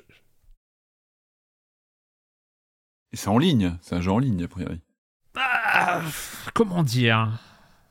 Hmm, Je sais pas. Je sais pas si on peut dire ça. On peut collecter des OM, devenir Guildmaster à la tête d'un groupe de 25 trolls pour C'est pas affronter des Overlord milliers, ou- milliers de joueurs pendant des mois. non. Ouais, c'est, c'est... je pensais à Overlord aussi, mais je pense pas que ce soit ça, mais... Non, mais tu vois, genre, le jeu peut raconter l'histoire d'un truc connecté, tu vois ce que je veux dire, où tu jouerais... Je pense que c'est un truc Ouais, méta qui des- raconte un jeu vidéo en ligne, mais qui n'est pas vraiment en ligne, c'est ça, Erwan Oui, tout à Oui, fait. bon. Euh. Mais du coup, euh, je vois pas, j'arrive pas trop à savoir quel jeu, de quel jeu il s'agit, quoi. Mais Overlord aurait été un bon guess, hein, je pense, euh, Patrick. Mais c'est pas ça. Enfin, c'est un truc méta. Je sais pas. Si- Est-ce qu'on appelle ça un truc méta Non, mais c'est pas méta, c'est pas méta, mais ça raconte le jeu vidéo. Enfin, il y a un côté euh, Voilà. C'est. postmoderne, quoi. Eh bien, euh, vu que je. Non, Alors, c'est un jeu, c'est un jeu qui n'existe pas. hein. Ce jeu n'existe pas. Ah, c'est un problème. C'est Voilà. un problème. C'est pas Polybius, euh, c'est pas. euh, C'est un jeu de, euh, qui a été décrit en, dans une fiction. Ah, ah, bah c'est pas le jeu de Ready Player One, euh, Patrick, aide-moi là, le jeu de Ready Player One. L'Oasis, c'est pas ça le nom du jeu Comment ça s'appelle euh, Ah, Non. le jeu de Ready Player One, comment il s'appelle le jeu de Ready Player One? Ah. Alors, je vais vous faire écouter, chers amis, là où euh, Graal Quest, car c'est le nom, le nom du jeu, qui est donc euh, un jeu, c'est c'est un Morpug. Euh, C'est pas la série nulle. Et c'était c'était dans Plus belle la vie. Ah Écoutons, bah là, écoutons cet bah là, extrait. oui. Ah bah là, écoutons non, cet oui. extrait. J'ai trouvé un truc qui sera plus efficace. Faut attaquer son morpug. Qu'est-ce que c'est que cette bête-là Je me rappelle. C'est un jeu de rôle en ligne où des milliers de, de joueurs s'affrontent pendant des mois. Et Guy est Guildmaster, il dirige un groupe de 25 trolls. Ah, c'est bon ça. Avoir la tête qu'il a, ça m'étonne pas. Mais, mais tu veux faire quoi avec son jeu exactement? Il y passe des nuits entières. Pour obtenir son statut de super troll, il a passé 2340 heures derrière sa bécane. Ça veut dire que si tu détruis son machin chouette, là, c'est la fin du monde pour lui? Ah ben il va devenir fou. Et là, vous aurez un moyen de pression pour qu'il arrête de pirater votre ordinateur. Merci de me tu rappeler joues ça. à Graal Quest C'est quoi ce bordel là?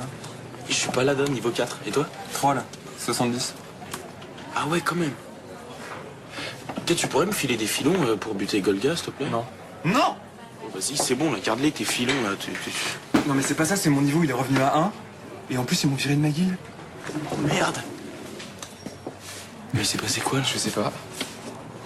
J'ai perdu tous mes XP et mes OM, en plus ils sont à zéro. Mais Tu t'es fait pirater ton compte, peut-être euh J'ai un pote de Matsup, ça lui est arrivé. C'est les Chinois, ils revendent les OM sur Internet. C'est c'est impossible, je, pa- je passe pas par, par le serveur officiel. Voilà, c'était dans. Que fait le. CSA Que fait le CSA Merci de m'avoir rappelé ça. Merci, de- merci de m'avoir rappelé ça. Magnifique. Maintenant. Magnifique. Non, non, magnifique. C'était euh, il y a euh, plus d'une dizaine d'années, hein, quand même, évidemment. Mais c'est donc euh, Ah, Graal Quest. Mieux que ça? Je crois, hein. je, je, je crois bien. hein. Ouais, je- Graal Quest. Ouais, c'est ouais. fabuleux. On a, on a Euh, trop envie d'y jouer, en fait.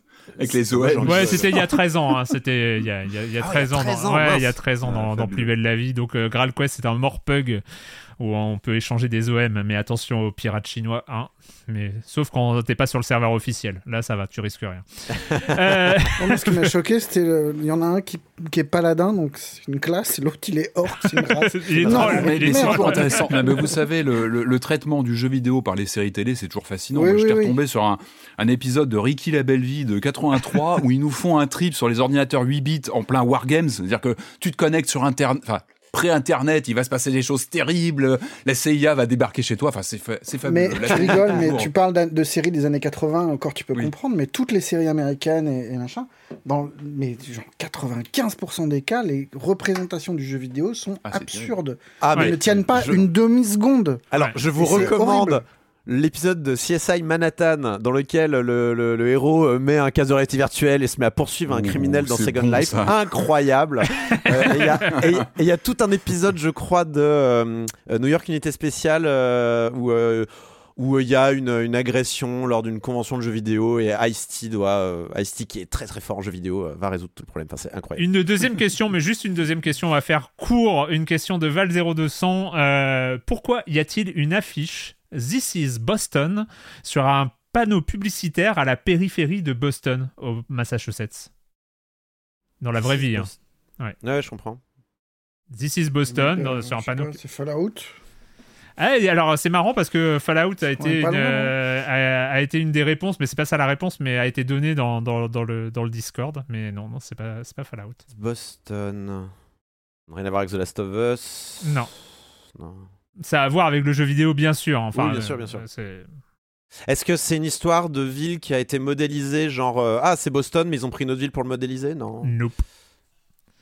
Mais c'est pas Boston dans un jeu vidéo, c'est dans la vraie vie. a- J'entends, j'entends. ouais, voilà, il y a une- En fait, je m'étais dit ils auraient pu mettre ce panneau-là et prendre ce- cette entrée-là de la ville parce que ça leur Est-ce plaisait. que même c'est si pas pour l'intégrer dans, dans Flight Sim, vu que ça fonctionne via des systèmes de scan et compagnie, non? Alors, euh, t'es- quelque part dans l'idée, t'es pas si Est-ce loin que- que ça. Est-ce que c'est pas pour mettre dans la Google sauce Maps. tous les joueurs de, jou- de GeoGuessr? Bingo Ah. C'est pas mettre dans la sauce, c'est les aider, c'est les Pour aider, c'est pour Vous aider les joueurs de GeoGuessr. C'est Ah, une initiative du streamer euh, de GeoGuessr, donc Trevor Rainbolt, euh, qui est a priori une superstar de, de GeoGuessr. Et, euh, et donc c'est pour aider ses camarades de jeu à savoir qu'ils sont à Boston. Et donc, Ah bah là, il les aide bien, et donc oui. il a, il créé une affiche. Et donc actuellement, il y a cette affiche dans, sort dans Google Street View, il y a cette affiche This is Boston, donc où tu sais que t'es à Boston si tu tombes, euh, si tu tombes Ouais, sur, mais ça casse un peu le jeu, non? Ça, ça casse un Oui, peu. mais le- c'est c'est c'est c'est Un une petit blague. peu, hein, mais- mais- c'est un peu une blague, mais euh, mais voilà. Donc il y a une affiche is Boston pour aider les joueurs de GeoGuessr et donc euh, Tre- Trevor Rainbolt a payé cet affichage-là pour euh, être présent. Ah ouais, quand même, d'accord. Voilà. ok. Euh, donc c'était la minute culturelle à retrouver dans le fil de discussion minute culturelle sur le Discord de Silence on joue. On revient en arrière, on revient en arrière. euh, cette fois-ci, euh, c'est pas pour parler de Quake 2, mais euh, c'est toi surtout qui va On nous peut, en... hein. c'est toi qui On pourrait, parce que c'est un jeu tellement important dans l'évolution Oui, du bah- FPS. Non, c'est le premier. Revenez au premier, toujours le premier Quake, il est, il est bien meilleur. On va Et revenir un peu avant Quake quand même, pas, quel- quelques, quelques années avant. C'est quoi l'année d'ailleurs? Je me souviens même pas. Tu vois, le truc est tellement détaillé. quoi, le- L'année de, C'est de- quoi l'année 84, On va dire Ouais, 84, on va revenir en 84 pour Très parler. bon millésime 84. Globalement, hein, pour la musique, le cinéma, 84, c'est une effervescence dans tous les sens. C'est fabuleux. Et il y a Karateka en plus. Voilà, on va parler de Karateka et plus particulièrement, c'est sorti il y a quelques jours, du making of Karateka. Karateka. Karateka. Karateka. Karateka. Karateka.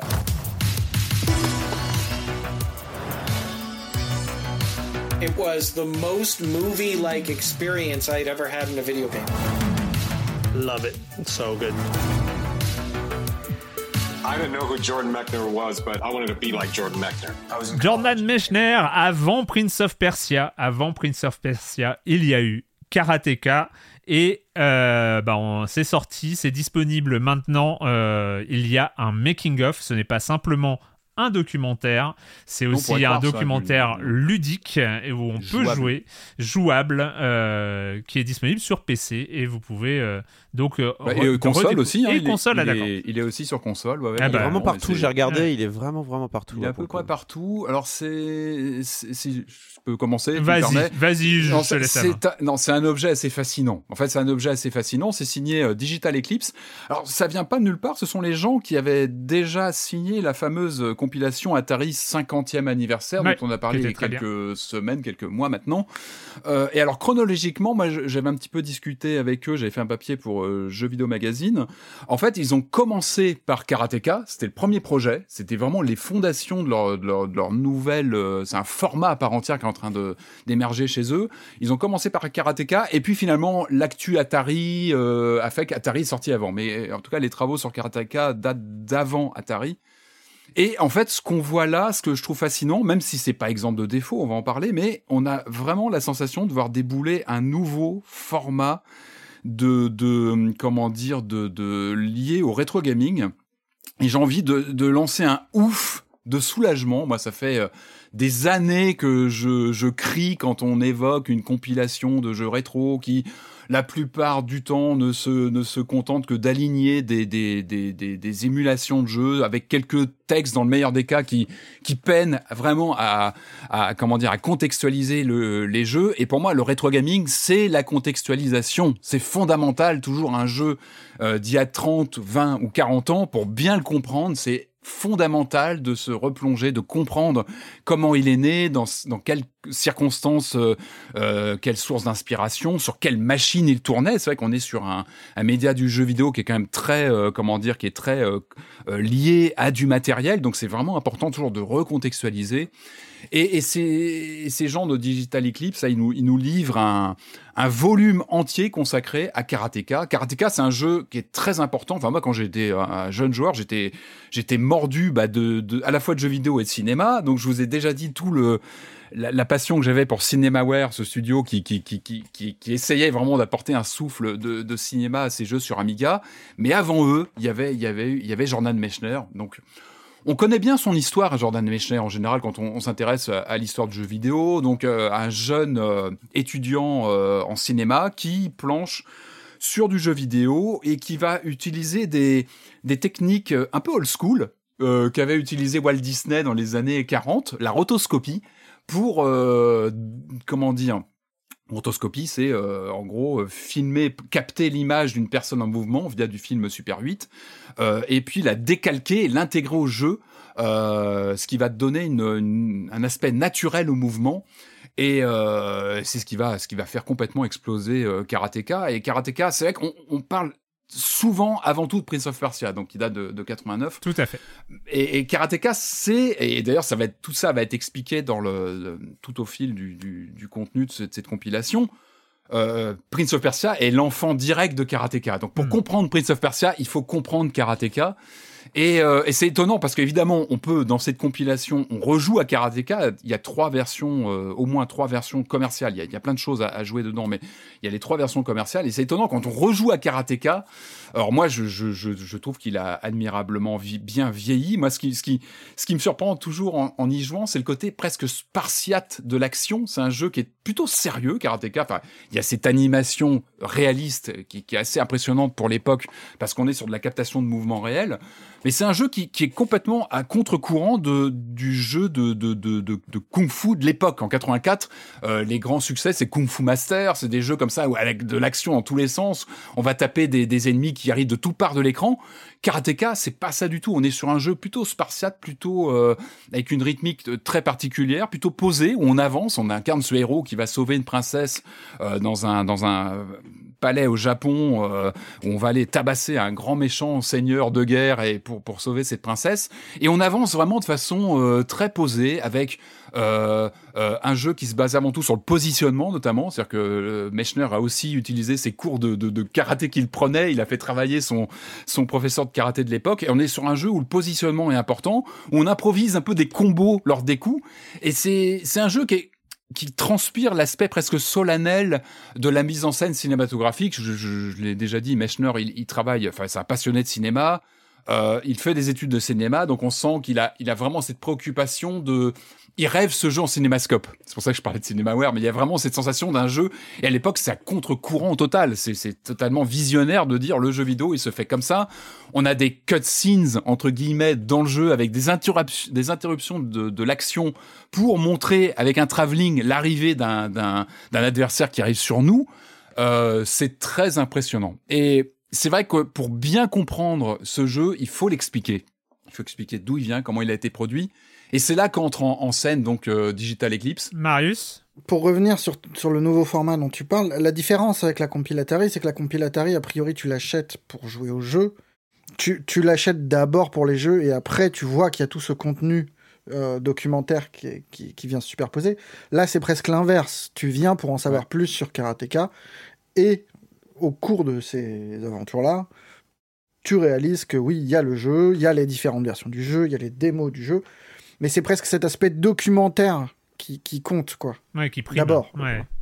Au-delà du documentaire, je trouve qu'il y a- y, y un aspect musée. J'avais l'impression de me déplacer dans une Bien sûr. exposition avec euh, différents ateliers, avec une photo expliquée, puis ensuite un document qui est qu'on peut lire euh, vraiment de près, et puis ensuite le jeu qu'on peut jouer pour finalement comme euh, conclusion, comme aboutissement de tout ce qu'on vient de voir. Euh, je trouve Le je trouve jeu ou les travaux. euh, En fait, la démarche est bien. travaux, Il y a, il y a- et, co- et comme il y a un côté linéaire avec donc cette présentation sous forme d'espèce de, de graphique euh, avec des points reliés par des lignes. Ce sont des frises, Euh, en fait, des frises, merci. thématiques dans lesquelles on va, le on va, mais comme comme sur la compilatari, si vous l'avez eu en main, hein, c'est à peu près le même système. Et alors c'est vrai, je sais pas si vous avez déjà eu ce- cet effet. Moi, quand j'ai pas mal de compilations de jeux rétro, on a toujours ce moment un petit peu de stupéfaction devant les listes de jeux. On sait jamais trop par quoi commencer. On se dit pas tiens, je vais commencer par tel jeu. Est-ce que c'est, est-ce qu'il y a une logique, etc. Là non, on est vraiment pris par la main. En fait, le jeu nous emmène avec euh, cette histoire, ce, cette histoire du, du... En fait, c'est une étude génétique d'un, jeu vidéo, ce qui est rare quand même. Hein. C'est, c'est qu'on est plutôt sur des matériaux qui sont en général rassemblés par des chercheurs ou qui vont. Il faut creuser en général pour retrouver comme ça, aller chercher des, des interviews dans tel ou tel ouvrage, etc. Et tout ça est réuni ici. Et pourquoi je parle d'une étude génétique, c'est que on va à la fois avoir Karateka qui est à la fois c'est le centre du sujet évidemment, c'est le The Making of Karateka, mais pas seulement. C'est-à-dire qu'on va avoir les jeux euh, précédents, euh, c'est Death Bounce, le, le, le, le jeu, la principale maquette de, de Mechner avant, où il va déjà mener une réflexion Ouais. sur l'aspect narratif d'un jeu d'action, c'est comment j'amène de, de, de, de la de l'histoire dans un pur jeu d'arcade. Donc ça, c'est intéressant de voir comment il fait évoluer ça sur les conseils du, du patron de Brotherbound, qui est le, le- une des grandes boîtes américaines de l'époque qui va qui va éditer euh, Karateka. Et c'est aussi ce qui fait la force de, pour moi, la grande force de, de, de ce format, et notamment sur Karateka, parce que c'est vrai qu'Atari, euh, l'Atari 50 était, euh, il y avait une démesure de contenu, beaucoup de jeux à jouer, etc. dans tous les sens. Là, on est sur quelque chose de plus resserré. Par contre, moi, ce qui m'a vraiment euh, marqué, c'est le côté humain. Et moi, c'est ce qui me touche parce que et c'est ce qui me touche dans l'histoire du jeu vidéo, en général, c'est qu'on parle de lignes de code, on parle de de produits informatiques, de mathématiques, et derrière ça, il y a toujours de l'humain. Et je trouve qu'avec ce format euh, que, que, que, lance euh, Digital Eclipse, là, c'est la Games Master série. Donc là, c'est le premier volet d'une série qui devrait se développer autour, d'après ce que ce que m'avait dit euh, c'est euh, Chris Kohler qui est qui est le responsable éditorial. Donc là, c'est Karateka, mais il y a d'autres choses qui vont arriver, peut-être autour d'une série de jeux, d'une franchise, d'un auteur ou d'une euh, comment dire d'une comme ça d'une idée de jeu avec une, une cohérence. Euh, ce, qui est, ce qui est fascinant, c'est la pluralité des contenus auxquels on va accéder via cette compilation. Donc on a des maquettes jouables, euh, on a des, évidemment des, des documents scannés, ça, va être des courriers, ça va être des... C'est passionnant quand on aime l'histoire du jeu vidéo, c'est passionnant de voir les échanges euh, entre Mechner et l'éditeur, les échanges après au fil des, des, des différentes sorties de jeu. On a des versions jouables, évidemment, des maquettes en, en production avec différents états de, de, de développement, les différentes adaptations du jeu. Les documents, je voudrais m'arrêter un petit peu parce que c'est vraiment important. Enfin, j'ai pas le même appétit que toi pour le rétro, même si franchement Karateka, il y a, y un truc dans, dans mon ADN de joueur parce que ça fait partie des premiers jeux auxquels j'ai touché et, et que ça m'a profondément marqué. Mais il y a un, il y a, tu, vous parliez tout à l'heure du côté muséal de, de cette compile. Je, je trouve qu'il y a de ça parce que à regarder les documents, il y a quelque chose de ludique en fait. Il y a quelque chose de Ah bah toujours, ouais. D'abord, il y a la stupéfaction du euh, bon Dieu, ils ont gardé un nombre de trucs complètement dingues. Et après, il y a quand même des documents qui sont hyper fun en fait. Que ce soit des, petites, des petits listings, de, des to-do list que lui a fait et qu'on peut vraiment regarder. Enfin, on peut lire ce- comment, il, comment il approche son truc et comment il, comment il pense le jeu. Et après, il y a des trucs qui sont qui sont liés au support, qui sont pas euh, documentaires. euh, Enfin, vu qu'on est sur un truc interactif, il y a euh, bah, tous les documents de rotoscopie, par exemple, Ah, qui sont fabuleux, qui, qui sont, mis en scène de hyper façon. fun euh, à, à jouer, où on voit, bah, je crois que c'est le père de le, le père de, de Jordan Mechner qui court en, en kimono dans les bois et qui est filmé à la Super 8. On, On peut, faire défiler ce truc-là. On, On peut superposer au film le filtre des dessins que lui fait après. Et après, on peut superposer une troisième couche qui est euh, les, la, la construction des sprites, en fait, derrière. Et il y a un côté pédago, ludique, Et, et marrant. même. C'est tout- ce côté ludique, tu as raison, il est important, c'est qu'on reste. Et c'est vrai qu'on en a parlé un petit peu avant l'émission sur quel est cet objet? Est-ce que c'est une, est-ce que c'est un documentaire euh, avec des séquences de jeu Est-ce que c'est, c'est une compilation rétro avec des morceaux de documentaire entre deux? Moi, je pense qu'on est vraiment sur un format hybride, mais qui ne garde, qui n'oublie jamais qu'il reste avant tout une expérience ludique. Et c'est, tout simple. Mais le fait qu'on ait une, un pourcentage de, de progression dans les différentes thématiques, ça te rassure, ça te rappelle, à- à- tu vois, Ouais, ton ça, évolution, ta progression. Et tu l'as pas toujours dans les compilations. Des fois, tu peux te perdre. Moi, c'est ma hantise toujours. Même dans les, dans les belles compilations avec beaucoup de contenu, tu sais jamais trop te retrouver. Qu'est-ce que j'ai vu, qu'est-ce que j'ai pas vu. Non, là, c'est très clair parce que le truc est chapitré, t'as quatre grands chapitres autour de l'histoire de Karateka et tu, et tu glisses de, de, de gauche à droite. C'est quand même assez naturel. Tu peux pas Bien vraiment sûr, mais t'as perdre. tellement de, contenu aller chercher. T'as des vidéos avec, et ça c'était déjà là. Je me rappelle sur Atari, on avait des Tim Schafer, des gens comme ça. Là, euh, on a, on a du, euh, on a John Tobias, notamment le créateur, le co-créateur de Mortal Kombat, qui explique comment euh, Karateka a pu lui donner bah, certaines intuitions par Mortal Kombat, et lui dira même, c'est- étonnant, c'est quand il y a ces interviews de, de grands créateurs, il y a Tom Hall, donc c'est un des, des, fondateurs, un des, des, dirigeants de Hit Software. On a donc les, les, les, les gens de Brotherbound, le- notamment le patron de la, de la boîte d'édition du, du jeu, mais je repense à Tobias qui dit, euh, il, raconte son rapport au jeu, où on ne connaissait pas forcément Mechner à l'époque, et il dit, je voyais ce générique, parce que c'est un jeu qui a un générique, c'était aussi nouveau d'avoir quelque chose de très cinématographique, dans le, de Ouais, cachette, très cinéma Star dans la présentation. ouais. Il disait, on voulait être ce, John, ce Jordan Mechner, ou c'est quand ça marque euh, un jeu de Jordan Mechner. Enfin, il y a cette part de là, il y a la lettre, la fameuse lettre de John Romero, donc qu'on ne présente plus, hein, des, des, des, des pilotes de, de, de Hit Software, qui, qui avait écrit à, à Mechner en disant, voilà. euh, J'adore ce que vous avez fait, etc. Et tout ça est scanné. Il y a beaucoup de pièces. C'est vrai que Mechner est connu pour avoir beaucoup conservé ses archives, les avoir aussi confiées à des, à des musées qui les ont euh, numérisées, etc. Et tout ça est intégré. Et moi, ce Mais que comme je- dans un musée, en fait, tu as, tu as ce système de déambul- déambulation où c'est toi qui es libre et tu vas passer plus de temps, plus ou moins de temps en fonction de ton intérêt pour un document, pour un truc de détail. Je pense qu'on n'a pas du tout déambulé de la même façon dans le truc. Non, qu'on bah oui, pas arrêté euh, sur les mêmes trucs. Et j'ai l'impression que le, sur les jaquettes américaines que ce truc-là, ou- ouais, ça je l'ai fait aussi. ouais. Je pense que tu as un truc qui est très réussi là-dedans. Ouais, dans le sens La où chacun va trouver le fun là où il, là où il a envie d'aller le chercher. Et l'humain, encore une fois, moi, moi, je suis ressorti avec une sensation de proximité avec le projet de Mechner, de ce qu'il voulait faire, avec son père aussi. Euh, Il y a ces séquences qui sont qui auraient pu être des, des séquences euh, promo, mais qui sont très poignantes en fait, ou qui ont été tournées avec eux deux, qui racontent leurs souvenirs. Et moi, ce qui me touche d'autant plus, c'est c'est ce côté humain, des peut-être des petites imprécisions, euh, des souvenirs de, de, de, de son père qui il y a des petites hésitations qui sont très humaines, très touchantes, parce qu'on parle bah, d'une production d'il y, y a 40 ans, donc effectivement les souvenirs sont là, mais c'est, très touchant et de voir comment voilà comment ce, ce jeu est- est- a été créé, les sources d'inspiration, l'après, euh, le projet Karateka 2. euh, Moi je connaissais pas tout, j'ai appris beaucoup de choses et même voilà quand on connaît, qu'on a lu les, les journaux de Mechner, on apprend encore des choses via, via ce contenu. Quelques petits moins, c'est dommage qu'il n'y ait pas de sortie physique, c'est uniquement des maths sur un. Je trouve que c'était un bel objet, euh, ça aurait été bien d'avoir une cartouche, ça viendra peut-être. Euh, ils se sont très focalisés sur la trinité, la fameuse trinité des jeux, euh, des portages euh, Apple, Atari, Commodore 64. C'est dommage qu'il n'y ait pas les et le remake aussi. Il y a un remake qui est très bien fichu de euh, contemporain de- de, avec les commentaires. et de d'ailleurs. Exactement, qui sont, qui sont vraiment sympas à jouer. C'est dommage qu'on n'ait pas les versions Amstrad CPC. La version CPC qui avait été codée par Yves Lamoureux euh, chez Microids et voilà une version française qu'on n'a pas. C'est dommage, même si elle n'est pas parfaite, ça aurait été intéressant d'avoir toutes les versions. La Euh, version D'ailleurs, XT qui est d'ailleurs, le, truc est complètement traduit, très bien traduit, c'est vachement bien. très bien traduit. Mais, mais j'ai quand même une énorme réserve. Enfin, je trouve que l'objet est super intéressant, mais il ne s'adresse. En fait, il- par nature, il coupe, il segmente le public. C'est c'est destiné que aux joueurs. On ne tombera pas dessus par accident. Et du coup, je trouve qu'on Bah, perd. ou alors on euh, le conseille, on est là pour ça aussi. On peut être là oui, pour mais, conseiller mais de parce toute que façon, par, par son format même, ça ne s'adresse qu'aux joueurs en fait. Hmm. Et, et tu vois, ça Bah se oui, télécharge non, comme un jeu. tu- Très franchement, tu peux le consulter même sans jouer beaucoup au titre. hein. Tu peux. Bah, il faut avoir un minutes, compte. Steam ou une Switch ou une Oui, PS5. et- ou une- C'est pas un truc pour que moi- tu peux tomber. Enfin, tu peux pas tomber dessus sur Arte. Tu peux pas. C'est pas un Ah oui, format documentaire que- grand public.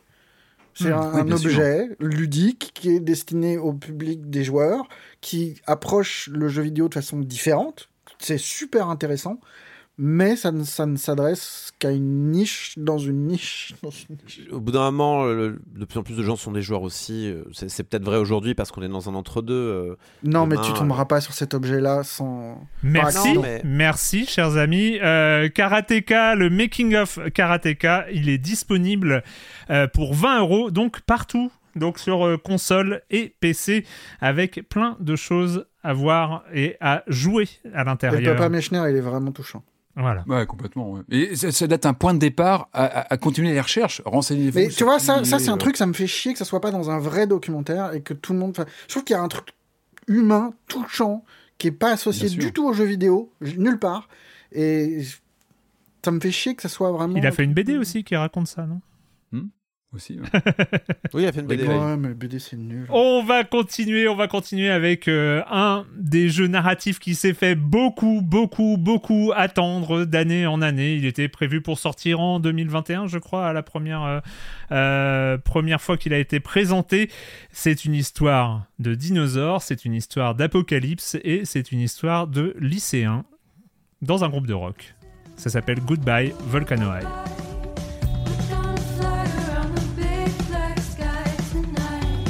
Are auditioning for a spot in my annual Battle of the Bands. You really aren't thinking about it? A big kaboom?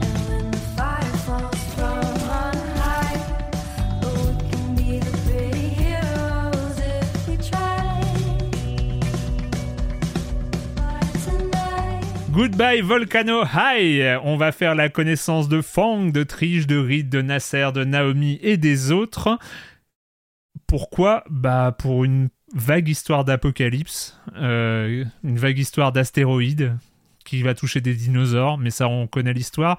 Est-ce qu'on connaît vraiment cette histoire de Goodbye Volcano Corentin? Écoute, on passe de dinosaures à d'autres dinosaures, manifestement, dans cette émission. C'est une bonne.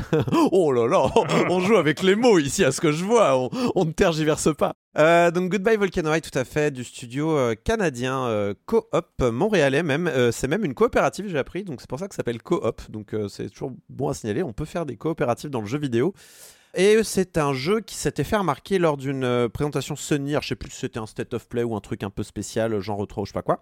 Mais en effet, euh, qui s'était fait remarquer parce que ben, euh, visuellement, eh ben, il marque le jeu, je trouve. Euh, on dirait un dessin animé, on dirait une série, en fait. euh, Grosse production peu- value euh, parce que Ouais. c'est très très dessin animé. On n'est pas sur de la Très 3D. Tout, tout est animé, tout est dessiné. Enfin, c'est. Il y a un côté, euh, voilà, il y a un côté marquant au niveau des yeux et on savait exactement qu'on allait euh, tomber dans un, un bail narratif, euh, disons, dans la veine très lointaine, mais quand même des tels avec des choix qui allaient nous être envoyés à la figure régulièrement.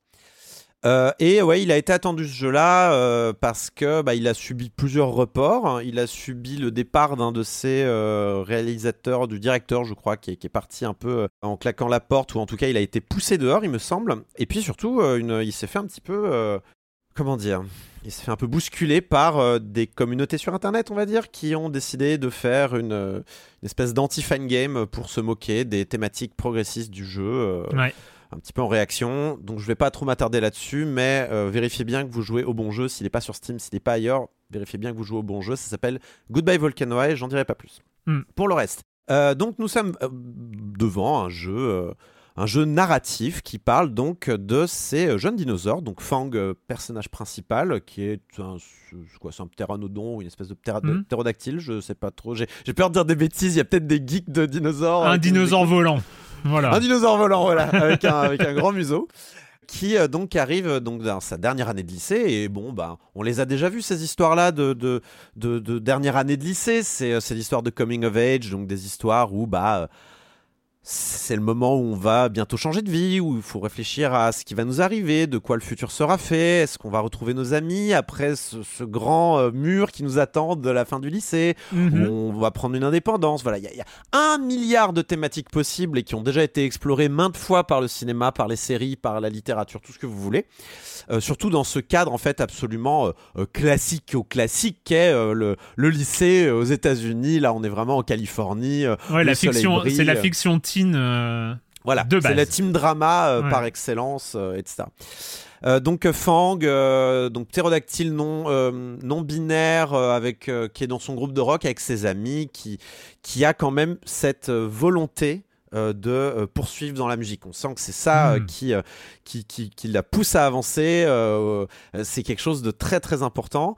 Et ça va être un des enjeux avec ses amis. C'est est-ce qu'ils sont autant dans le rock que elle Est-ce que, est-ce que, enfin que elle, que lui, que bon, on comprend euh, que je, je Mhm. n'ai pas forcément que elle lui. Voilà, je crois que c'est, on peut utiliser lui. Mais voilà, il va y avoir plein de, de choses comme ça. Il va y avoir des histoires d'amour évidemment entre différents personnages de cette classe.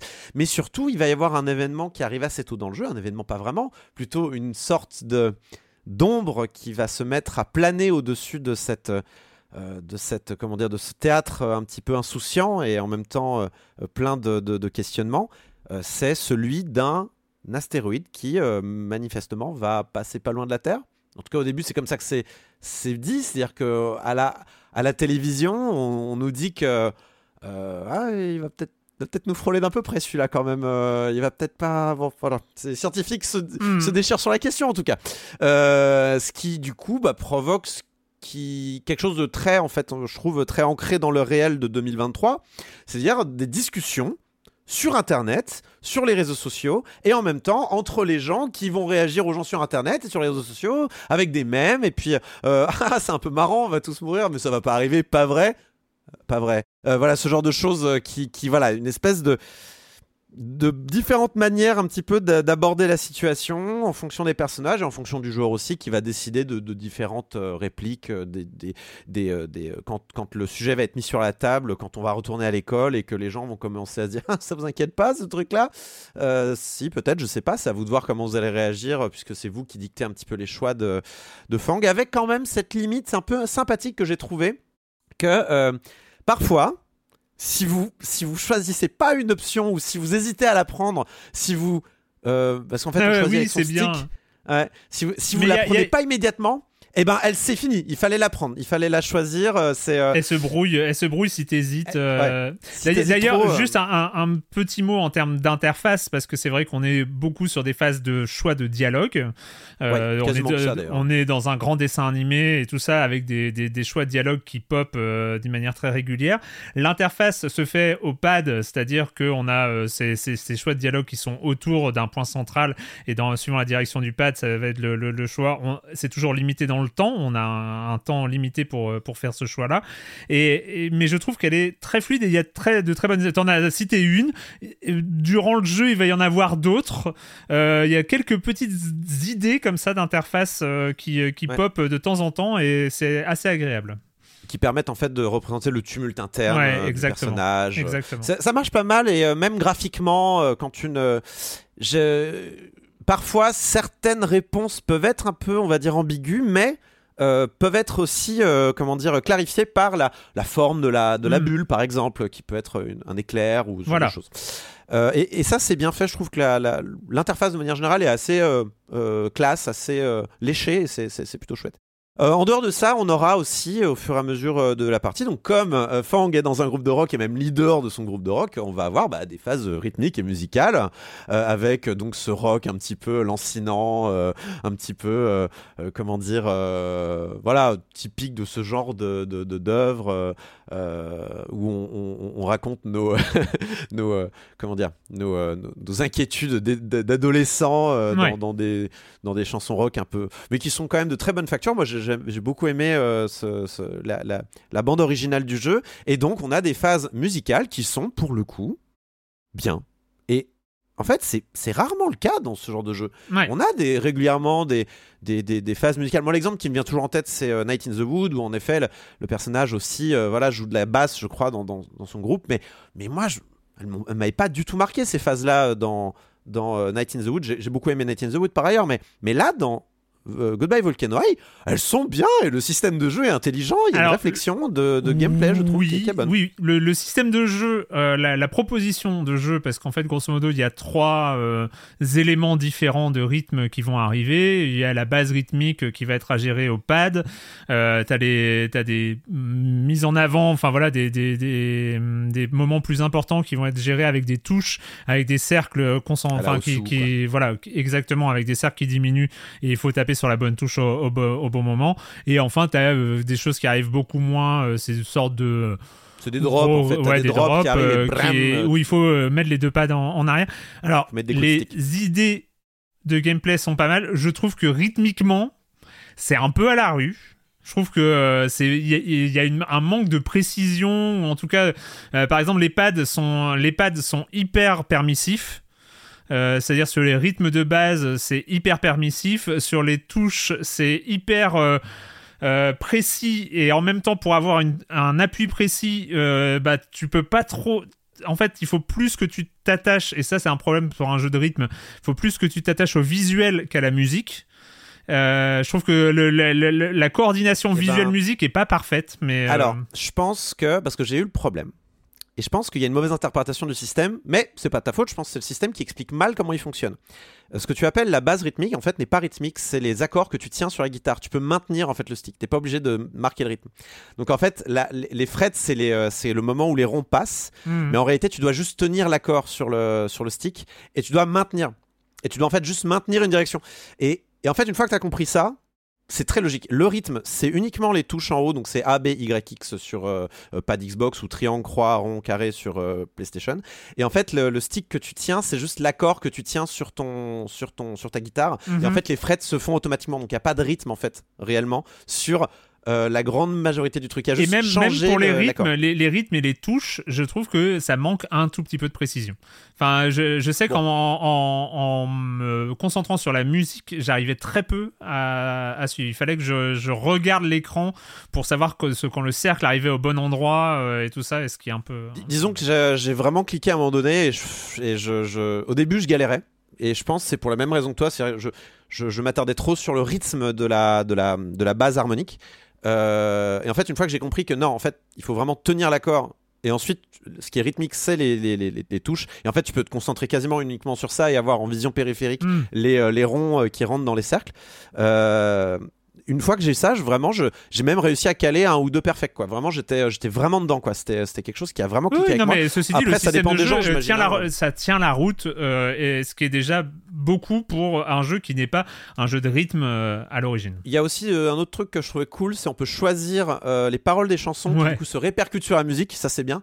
Donc au début, le jeu j'ai cru qu'il y avait des problèmes de localisation au tout début. Non non non, en fait il vous propose des paroles, il vous propose des paroles et en fait les paroles vont avoir une répercussion sur la Ouais. chanson en elle-même et, euh, et, et c'est super chouette. Et Ouais. je comprends tout à fait qu'ils aient fait ça parce que c'est c'est pas beaucoup plus de travail je pense pour faire un truc dynamique et tout ça Mm. et il y a un effet buff qui est réel et ça marche très très bien.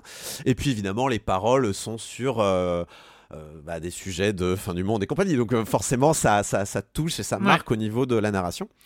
Euh, et donc ça, ça marche plutôt bien et tout ça. Et donc on va raconter cette histoire de de fin du monde, fin du lycée. Il y a forcément. Alors moi, j'ai vu ça. Je l'ai pas trop lu ailleurs. J'ai l'impression d'être un peu le seul à en parler, mais ça me paraît, ça crève les yeux que ça parle un peu d'écologie ce jeu-là en fait. Enfin, ça parle de, de fin Ouais. du monde et de réchauffement climatique. Oui. Je, Enfin, je- tu, parles je- de, tu parles de fin du monde en 2023, euh, c'est... euh, Voilà. Oui. Et, et, et Don't coup, Look Up, je- euh, Don't Look Up, c'était... Voilà, Don't ouais. Look Up, c'est littéralement la même, c'est littéralement la même analogie. Euh, et du coup, euh, je trouve ça très malin d'avoir décidé de situer ça. Enfin, le choix de prendre des dinosaures est malin, quoi. C'est juste Ouais. intelligent. Tu prends des dinosaures au lycée, donc paf, coming of age. Et comme c'est des dinosaures au lycée, bah c'est le Crétacé, ils se prennent une astéroïde sur la tronche. Et, et- et du coup, euh, je sais pas, il y a, y a quelque chose de symboliquement qui fonctionne tout le long et, euh, et qui marche très très bien. C'est une des Moi- grandes moi, forces. hein. C'est une des grandes forces. Je trouve que le, le- la, la thématique apocalyptique, pré-apocalyptique, euh, sachant qu'il y a, un- c'est un peu comme quand tu regardais le film Titanic.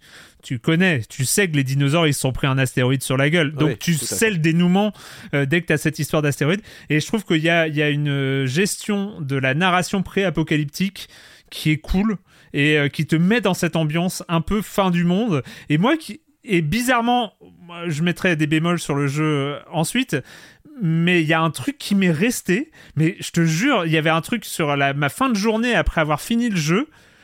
J'avais une sorte de mélancolie pré-apocalyptique qui m'est resté en fait une sorte d'état d'esprit. Enfin, je sais pas, il y a, une sorte de feeling du jeu qui reste euh, bien parce que je trouve que c'est cette ambiance, elle, elle est décrite très finement en fait. En fait, il y a une beauté euh, euh, pleine d'amertume. En fait, enfin, c'est vrai que c'est, ils sont classe, ils sont beaux ces dinosaures là euh, qui qui qui qui, qui sont dans le qui, qui sont au- sur le, bord de la falaise quoi. Enfin, il y, a- il y a quelque chose de je en très peu de temps, tu arrives à vraiment déjà euh, te- te- te- t'attacher à cette bande d'ados qui, qui a vraiment un destin tragique. euh, où tu as juste envie de les soutenir, tu as envie de leur faire une patte, une, une tape sur le dos en disant ça va bien se passer, tu vois. Et, euh, et ouais, à la fin, bah, j'étais pas super bien, quoi, même si la, la fin est magnifique. La fin est belle, Hmm. mais. euh. Parce qu'en fait, au début du jeu, il y a un côté euh, euh, déni de la part des adultes. Euh, moi, la scène qui me marque, c'est cette professeure très. comment dire pain bêche là qui, qui arrive et qui qui, qui t'explique que eh pep pep c'est pas parce qu'il y a un astéroïde qui vous tombe sur la gueule que vous allez pas me faire vos dossiers d'université et me préparer votre dossier d'orientation et il y a un moment comme ça que tu fais oh putain ouais d'accord oh là là Ah oui. Il y a- Mais c'est il y a- un- c'est plutôt bien très frappant, quoi. Après, Ouais, moi, a- moi si, euh, s'il y a un truc euh, que je reproche un peu au jeu et euh, je suis arrivé au bout et sans, sans souffrance, hein, je, mais euh, et moi j'ai mis, je crois, j'ai regardé mon, j'ai mis à peu près 8 heures à, à aller au bout. Euh, franchement, 5 heures, 5-6 heures. Je Euh, me demande il y a, si il y a vraiment, il y a Donjons et vraiment, Dragons les phases de donjons et dragons sont peut-être un peu longues en fait il y a plein de choses qui sont longues. Il y a à peu près tout qui est long en fait. C'est, c'est, tu enlèves, euh, bah, tu enlèves un peu, tu enlèves un peu de gras partout quoi. Il y a un peu de gras partout, un peu des discussions qui durent trop longtemps, un peu des, euh, des, des thématiques qui rebondissent trop longtemps, un peu des, des machins, des, des, des, des, des trucs, euh, des, des fausses fins qui, qui sont un peu inutiles. Euh, Il y a les fausses fins? Qu'est-ce que t'entends par des fausses fins exactement? Non, bah il y a. Euh, bah, j'ai pas envie d'aller. euh, dans, je Ouais, peux pas aller dans, le spoil, mais euh, il y a, il y a, il y a comme ça. Je trouve qu'il y a des choses à enlever, un, des petites choses. hein. Je dis pas des gros trucs à enlever. Moi, j'aime bien le. le- Il y a un moment, euh, il y a, il y a ce côté où ils font des parties de jeux de rôle et où du coup la narration change, évolue euh, comme ça dans, dans du parti de pur Donjons et Dragons et, et tout ça. C'est un peu. je sais pas si elle change je sais pas s'il y a beaucoup de changements entre les parties non, mais, euh, euh, mais, mais, et, et donc c'est des J'ai eu un truc très ça. sombre, moi. hein. Je, je sais Ouais. pas s'il y a différents Oui, changements. oui, je sais pas si c'est ton cas. Ouais, je pense qu'il y a qu'une fin, mais oui. la, fin de cette partie. euh, oh, enfin, oui, donc euh, je trouve qu'il y, y a des bonnes idées. hein. C'est pas, euh, moi, je voulais pas supprimer les parties euh, de, de RPG, mais euh, non, je pense qu'elles sont juste un poil longues. Moi, voilà. hein. Et en fait, il y a du un poil long un peu partout. Et je pense, franchement, le même jeu avec 2 heures, 2h30 en moins. Franchement, ça, ça, ils disent la même chose, ça donne la même ambiance, et je trouve que c'était, voilà, il y a, il y a eu, un, y Bah, a eu des, des moments un peu de longueur. J'ai pas ressenti ça. Mais en même temps, je l'ai fini en 6 heures, donc je te rejoins. 6 Ah heures, ouais. c'était parfait. Hein. Bah, moi, je te dis, j'ai- j'ai j'ai 8 heures. Mais- euh, 6 heures, mais j'ai j'ai pressé le pas à titre personnel parce que j'avais. euh, je, je, enfin, je, dans un cas personnel, je, je devais presser un peu le pas.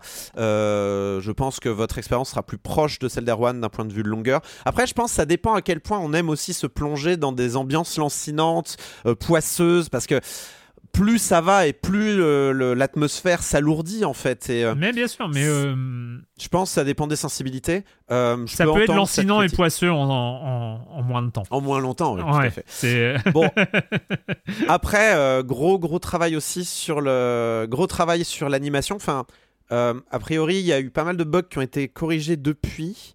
Euh, mais en fait, on se rend compte que certes, c'est de l'animation, mais c'est de l'animation un peu procédurale. Enfin, il y a, y y un aspect un peu. euh, les bouches sont séparées des, du reste du corps. Enfin, il y a un côté où ça reste un jeu vidéo au fond. C'est pas uniquement du dessin animé euh, avec différentes. tout ça.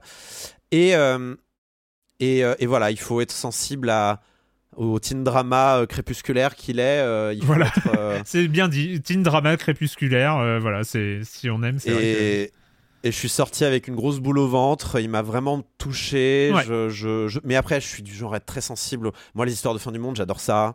Euh, J'adore l'histoire de fin du monde. Moi, mon jeu favori, c'est Majora's Mask, au bout d'un moment, donc euh, ça, ça me parle, ce genre de truc. Euh, et je le recommande. Je le recommande, voilà, euh, si, si, si vous Et avec un route, truc, euh, une discussion qu'on avait eue, euh, qu'on a eu, euh, je termine avec ça, mais la discussion qu'on a eue Corentin quand j'ai fini le jeu, c'est un gros regret quand même. C'est moi étant assez accro au jeu de rythme et tout ça, il y a un truc que je ne m'explique pas, c'est que à l'intérieur du jeu, il n'y a pas la possibilité de rejouer les Yes. morceaux et de s'entraîner. C'est-à-dire qu'en fait, on ne peut s'entraîner au système de jeu que dans le cadre des morceaux qui sont prévus dans la narration. Et donc, Oui, mais en là, fait, il y a- un a- Marius, un Marius qui adore Baldur's Gate 3, il va te dire mais assume le fait que tu ne réussisses pas tes morceaux, ça fait partie de la narration. Ouais, mais justement, en fait, euh, il y, a- il y a des moments tu où. fais ce que tu veux.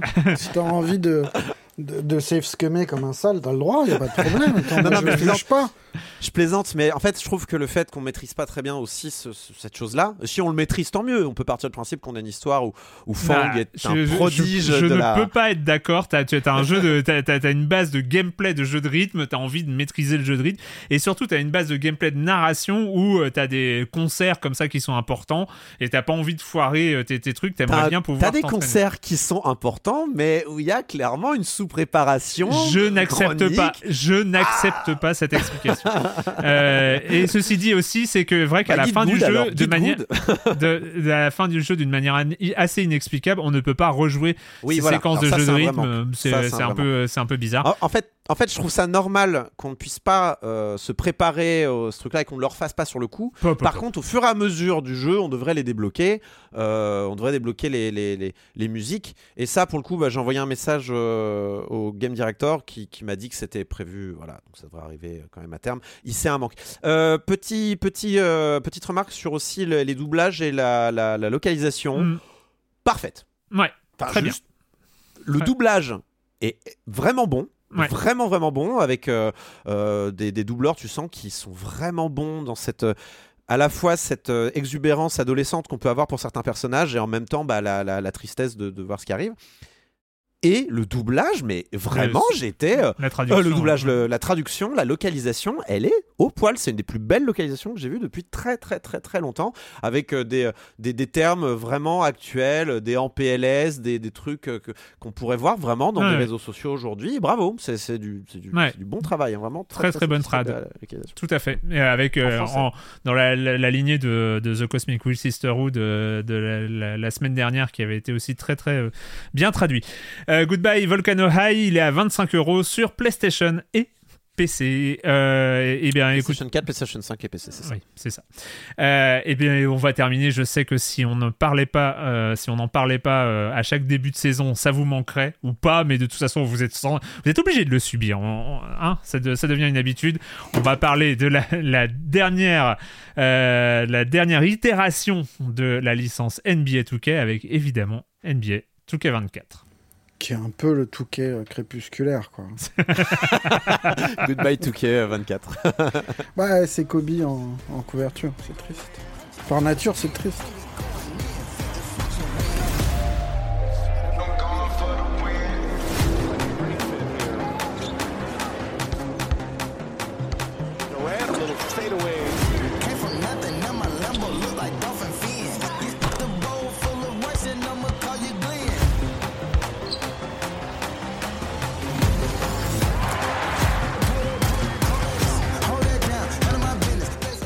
NBA 2K24, euh, un jeu qui est disponible sur Xbox Series et sur PS5 et en version pourrie pour PC et old gen.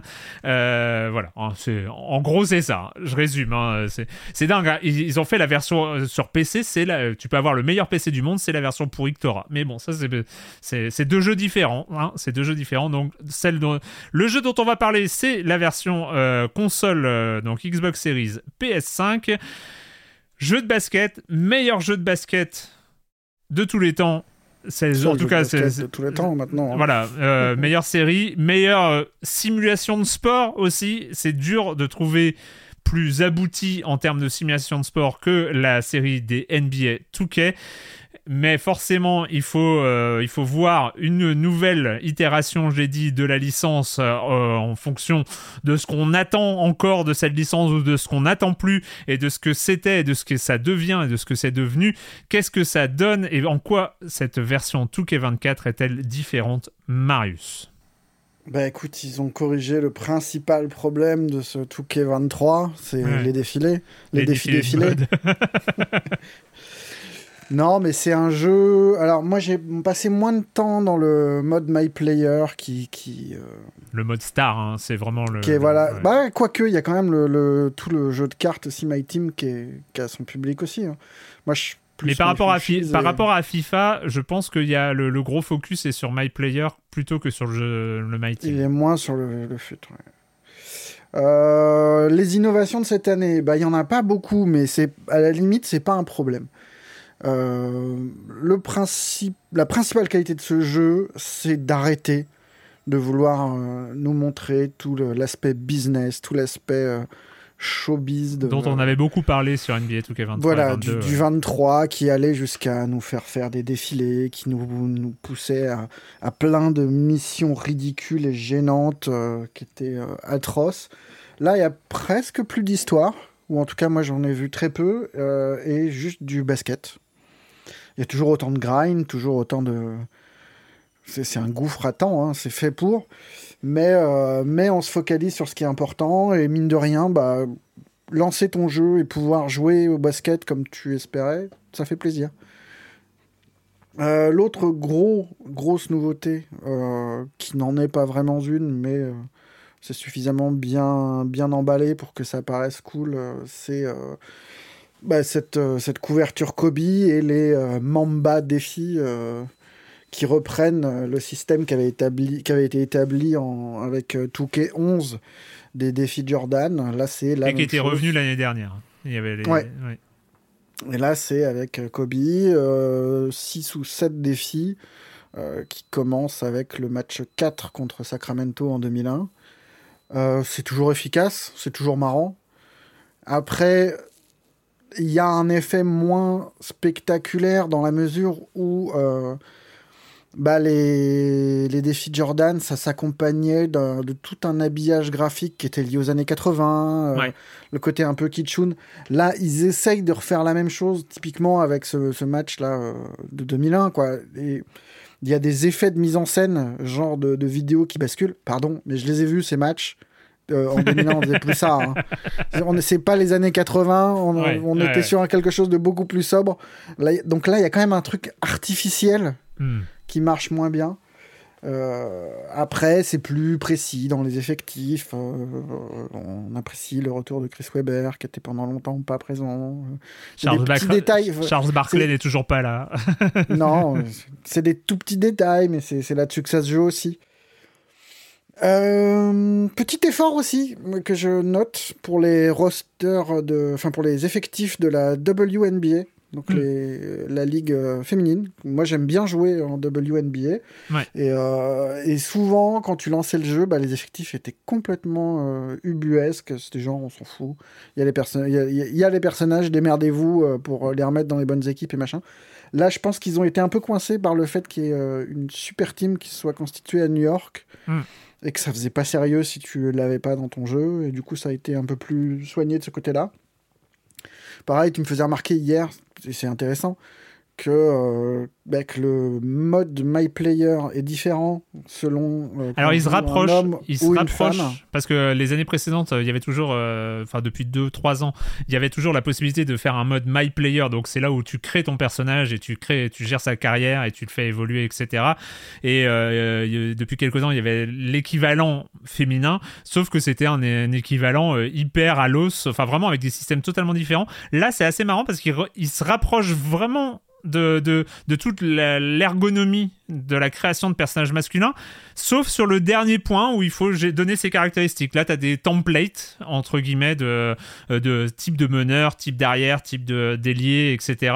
Et tu vas choisir ton, ton template et tu n'auras pas la distribution de caractéristiques euh, à- en allant dans le détail, mais, euh, mais tu, ça se rapproche. surtout, t'as pas, le, pas le, système de grind euh, C'est moins. vachement, vachement moins euh, punitif que dans, que dans My Player qui incite à dépenser de l'argent. Alors ça, ça, ça, je trouve que c'est peut-être l'épisode où c'est le plus flagrant. Alors, on, on explique qu'un un personnage, quand on le crée, un joueur, quand on le crée, euh, il est niveau 60. Que Le, personnage, au moment de sa création, est niveau 60. Les superstars actuels de la NBA sont niveau 96-97. Euh, Nicolas Jokic, euh, Jokic euh, et tout ça doit, être à 97. Et on peut monter jusqu'au niveau 99 en, théorie. Et on commence niveau 60, on est tout pourri. C'est, euh, on, commence au niveau 60, euh, sachant que si on prend, alors normalement on parle jamais des éditions de luxe euh, qui coûtent plus cher, etc. NBA 2K il coûte 70 euros en version de base. Il va coûter 100 euros en version de luxe. Qu'est-ce qu'amène cette version de luxe? Des petits machins, des petits bidules à droite à gauche. Il amène 100 000 euh, VC, c'est les Virtual Coins de, de NBA 2K. Euh, 100 000 Virtual Coins qui... Avec les OM, du coup. Ah non, voilà, c'est un peu comme les OM, exactement. 100 000 Virtual Coins, tu vas dépenser... Tu... Alors, quand nous faisons, euh, ayant des versions presse, on, on obtient ces versions-là, donc euh, on, on peut tester, on commence avec ces 100 000 Virtual Coins, qui permettent de monter le personnage du niveau 60 à peu près au niveau 75-76. Où on commence à pouvoir jouer Où correctement. on commence à pouvoir jouer. bon et- C'est-à-dire que au niveau 60, on peut pas jouer. C'est euh, enfin on peut Ah, on peut jouer mais euh, c'est c'est très de très quoi. ouais, c'est très très compliqué.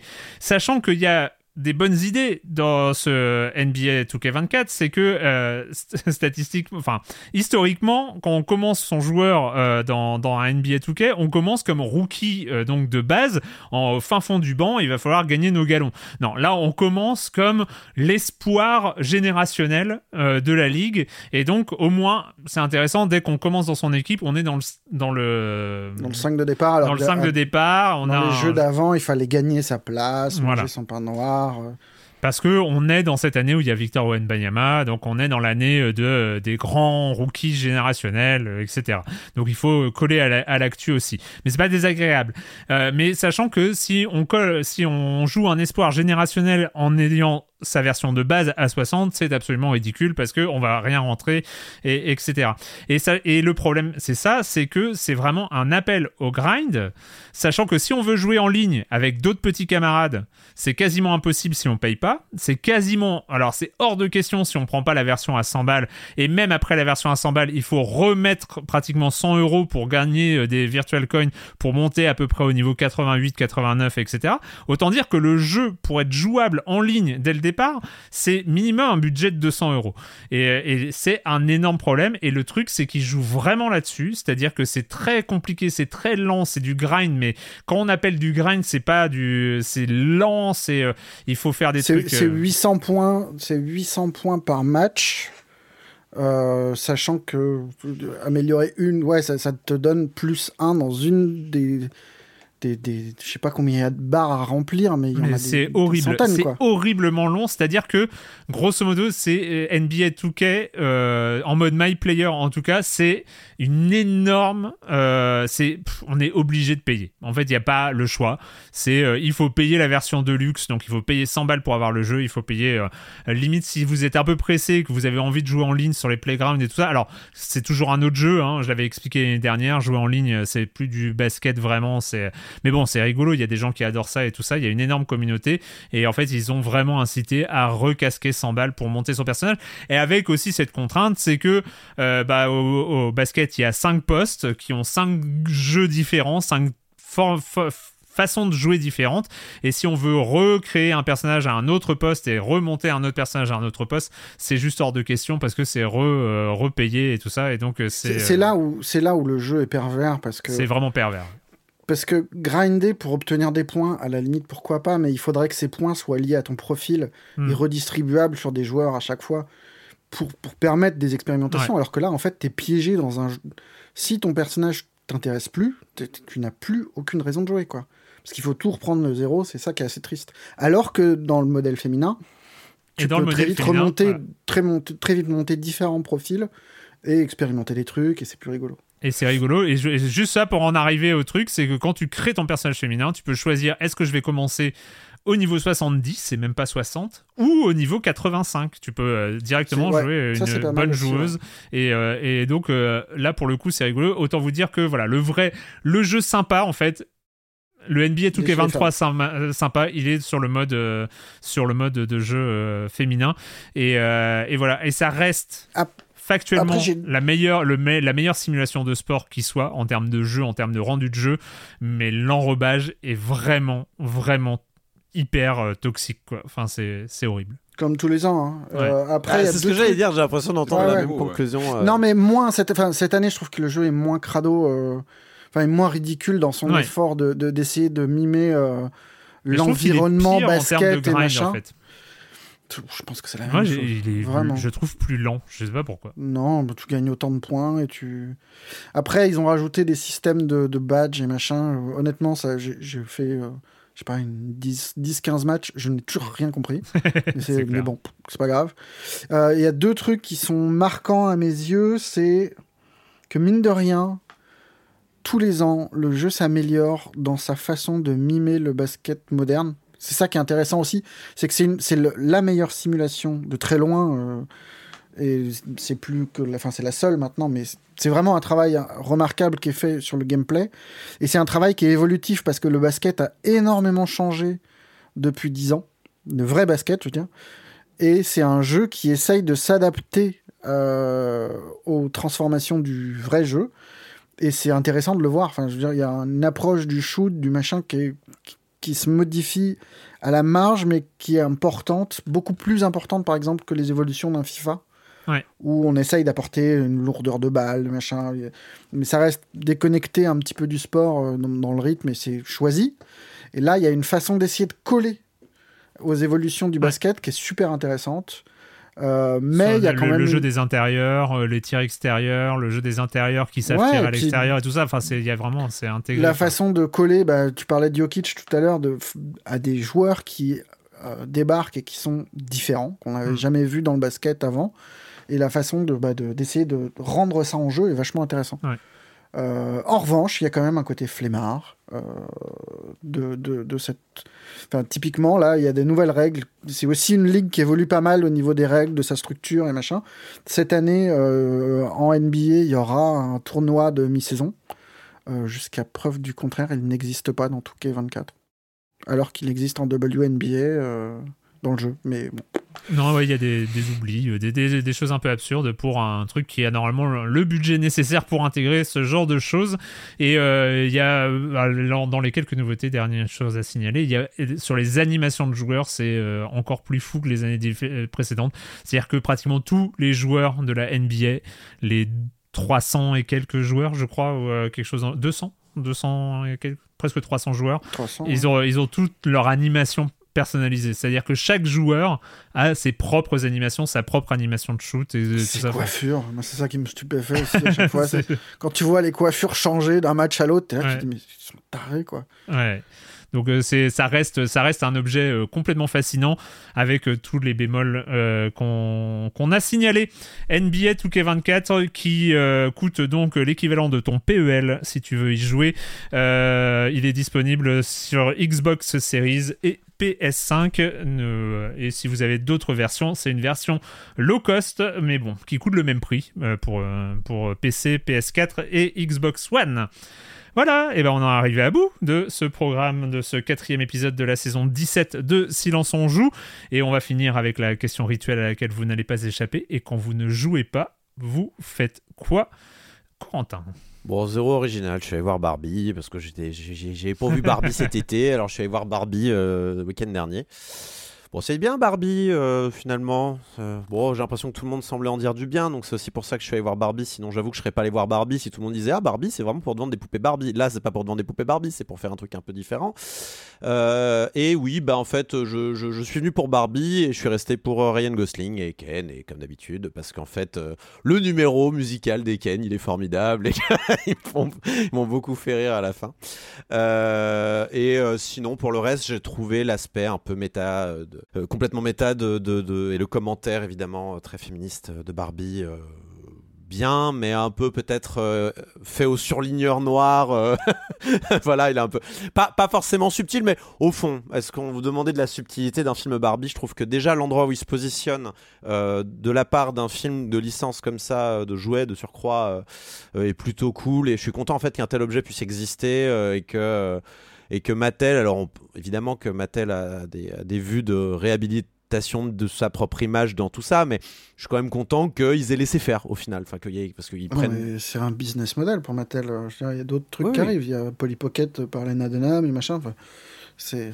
Tu vas en bouffer du Mattel. Non, non, je vais pas en bouffer plus que c'est bon. Là, j'ai vu Barbie, ça me suffit. Pas- Qu'est-ce que tu veux que j'aille voir Quand Polly même, Pocket? Polly Pocket par la créatrice Oh. de Girls.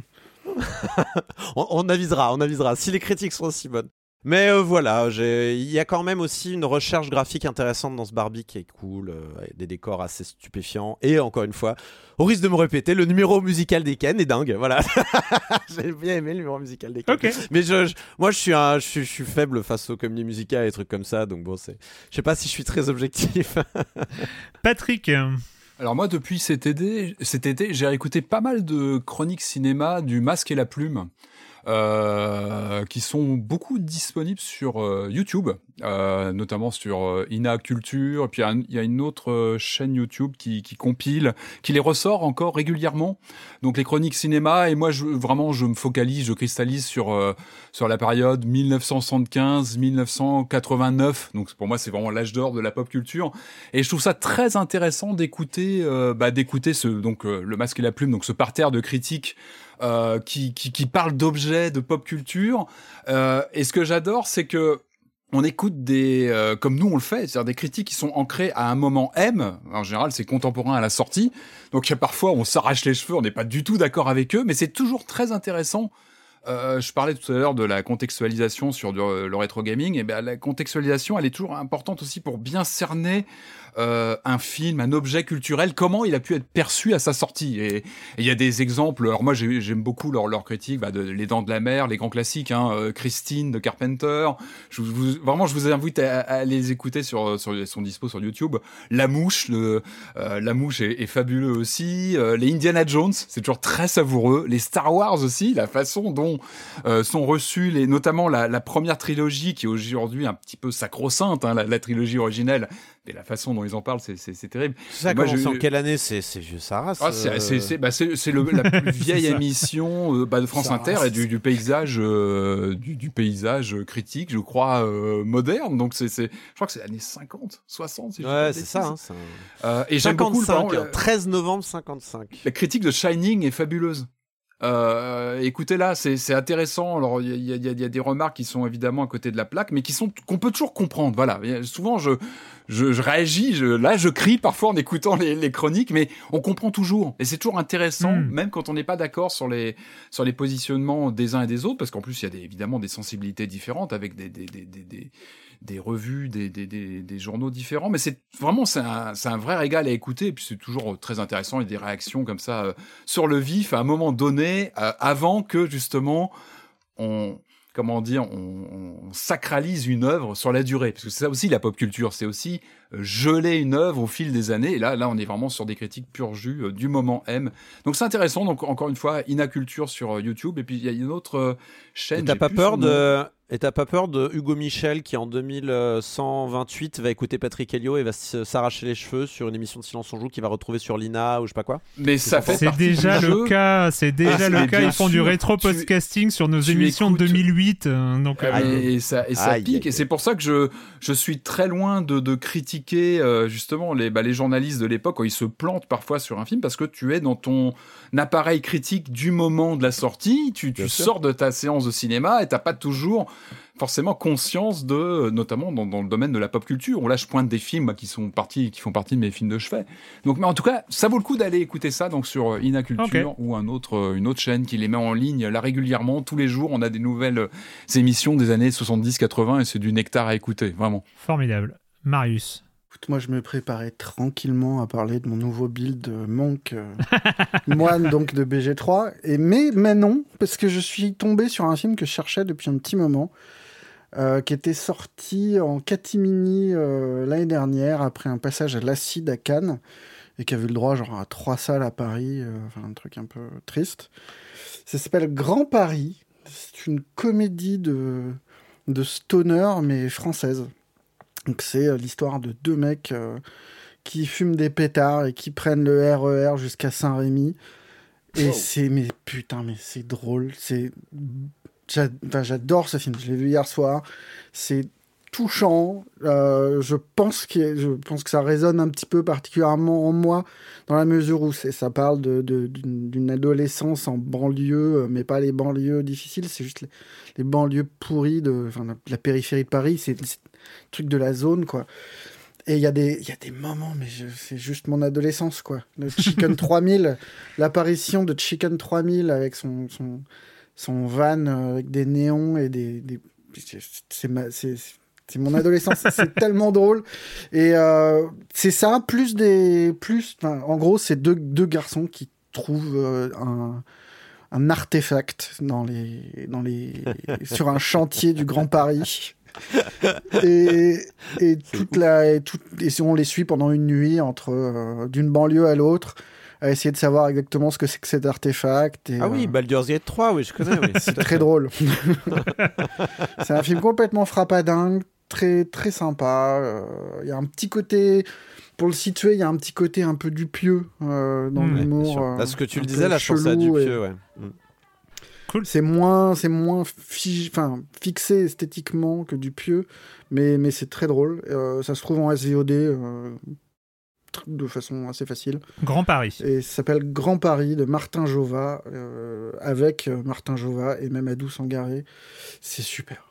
C'est D'accord. 1h20, ça, c'est très envie. pétillant et très drôle. Cool. Eh ben moi je vais vous parler euh, non pas de The Voice, non je rigole. Euh, donc euh, je vais vous parler de ce que je fais, ah bah ce que je vais faire après dans quelques quelques minutes. C'est-à-dire une fois qu'on aura coupé ces enregistrements, je vais récupérer vos vos fichiers Wave ou MP3 euh, que vous allez m'envoyer et Ah, je vais du MP3, ouvrir t'as dit. Tu voulais du MP3, MP3 320, oui merci. Et je vais comme ça ouvrir mon mon Reaper, donc qui est mon logiciel de et monter cette émission là que vous écoutez en, ce moment même. Et il y a une dizaine de jours, j'ai eu un moment d'émerveillement total. Mais total. Un truc. Mais révolutionnaire. Ré- tellement révolutionnaire que j'ai passé ma journée dessus euh, à faire des tests, à revenir sur des anciens enregistrements, des, des, interviews de la saison dernière pour presque pas vouloir les remonter, mais voir comment ça marchait. Écoutez, ce que je suis tombé sur Goyo. Qu'est-ce que Goyo? Goyo, c'est un plugin audio. Hein, voilà, donc c'est un plugin audio. Donc c'est un truc qu'on va rajouter à Reaper. Euh, alors c'est sur le format euh, VST, hein, donc euh, c'est aussi compatible avec les logiciels de montage vidéo et ce genre de choses. Donc c'est un plugin audio de traitement du signal audio.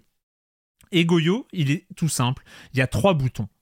Il y a trois boutons qu'on peut tourner euh, sur euh, l'interface de Goyo. Il y a ambiance, voice et voice reverb. Et ça fait quoi? Eh ben ça enlève les bruits de fond. Ça, ou ça enlève la voix. Alors pour moi, ça m'intéresse pas trop d'enlever la Ah, voix. cool. Hein, Donc tu peux refaire mes bruits de fond. euh, Ah oui, tu peux refaire tes je bruits peux de fond. ressortir mes bidules. ouais, ouais. Non, pas ceux-là, pas ceux-là. Les bruits euh, de fond. Ça, ça, ça, ça, c'est des bruits parasites, euh, Ah. Marius. Tes clics là. Non, non, non, c'est des- non, arrête, arrête. Fais pas. Fais pas ça. Euh, mais euh, donc ça enlève le, bruit de fond et ça enlève aussi la réverb. La réverb, c'est euh, quand on parle loin du micro, dans des pièces un peu trop vides et tout ça, ça fait du son de réverb. Et ça, c'était une catastrophe à enlever. Moi, j'avais pas trouvé de solution vraiment, vraiment efficace. Et donc, il y a toujours un risque. Alors, évidemment, c'est basé sur, sur des systèmes d'apprentissage, hein, c'est basé sur l'intelligence artificielle. Et jusqu'ici, il y avait eu pas mal de choses dans, dans ce domaine-là, mais c'était jamais satisfaisant. Quand on enlevait les bruits de fond ça laissait une voix un peu métallique un peu changée. Enfin il y a euh, comme ça il y a, y a quelqu'un je, je- je l'ai signalé euh, sur, sur Twitter aussi il y a quelqu'un qui m'a dit ouais mais il y a toujours euh, comme un effet de euh, d'uncanny valley vocal en fait euh, quand, quand on fait ce genre de choses. Et là Goyo c'est juste incroyable. Euh, ça te vire les bruits de fond, ça te vire la reverb. T'as juste l'impression. Et j'ai fait un test avec une interview de l'année dernière. C'était Audrey Le Prince, Audrey Le Prince qui avait fait cette interview euh, dans une salle comme ça, mais avec euh, son ordinateur portable et le micro de son ordinateur portable. Donc forcément, la qualité de, son était vraiment pas géniale. J'avais réussi à bidouiller c'était écoutable. Mais là, j'ai fait passer ça dans, dans Goyo. Ça donne pratiquement, pas tout à fait, parce que ça reste un micro de- d'ordinateur portable, mais une sorte de d'enregistrement studio, quoi. Quelqu'un l'avait bien résumé comme ça. Even, c'est le jeu que tu wishlist parce que t'as envie. T'as envie de ça, t'as envie de te dire que oui, tu vas jouer un jeu avec des amoureux et que sur la, la planète, là, avec les, combats, ça a l'air sympa, ça a l'air pas trop stressant, je peux le jouer avec ma copine et tout. Mais au final, c'est pas le jeu que t'achètes. Quelqu'un l'avait bien résumé comme ça. Even, c'est le jeu que tu wishlist parce que t'as envie. T'as envie de ça, t'as envie de te dire que oui, tu vas jouer un jeu avec des amoureux et que sur la, la planète, là, avec les, combats, ça a l'air sympa, ça a l'air pas trop stressant, je peux jouer avec ma copine et tout. Mais au final, c'est pas le jeu que t'achètes. Donc là, franchement, euh, un outil incroyable. Alors c'est en bêta actuellement, donc vous pouvez le tester gratuitement si vous êtes vous-même euh, utilisateur de ces logiciels de montage. Donc euh, c'est sur goyo.app euh, et il va sortir de bêta euh, le 31 octobre et donc il deviendra payant. euh, mais la version payante sera accessible juste pour 30 dollars pour les gens qui auront fait la bêta et même 90 dollars pour les autres et c'est rien par rapport à ce qu'apporte ce, qu'apporte ce truc en termes de qualité finale franchement voilà je suis tombé sur le graal en fait j'avais l'impression d'avoir d'avoir trouvé un, un truc de fou et c'était un truc de fou voilà, merci de m'avoir écouté. Pour ceux qui ne font pas de montage audio, et bah c'est pas grave.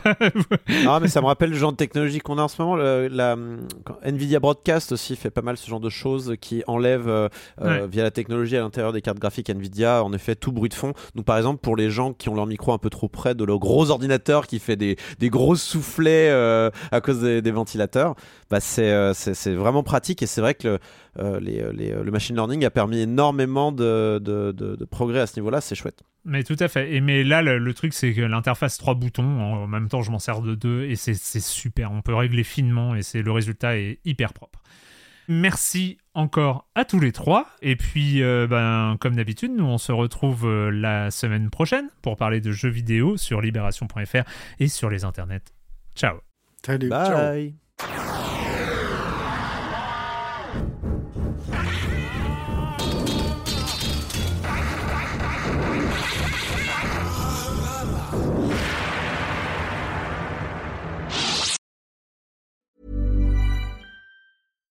Hi, I'm Daniel, founder of Pretty Litter. Cats and cat owners deserve better than any old fashioned litter. That's why I teamed up with scientists and veterinarians to create Pretty Litter.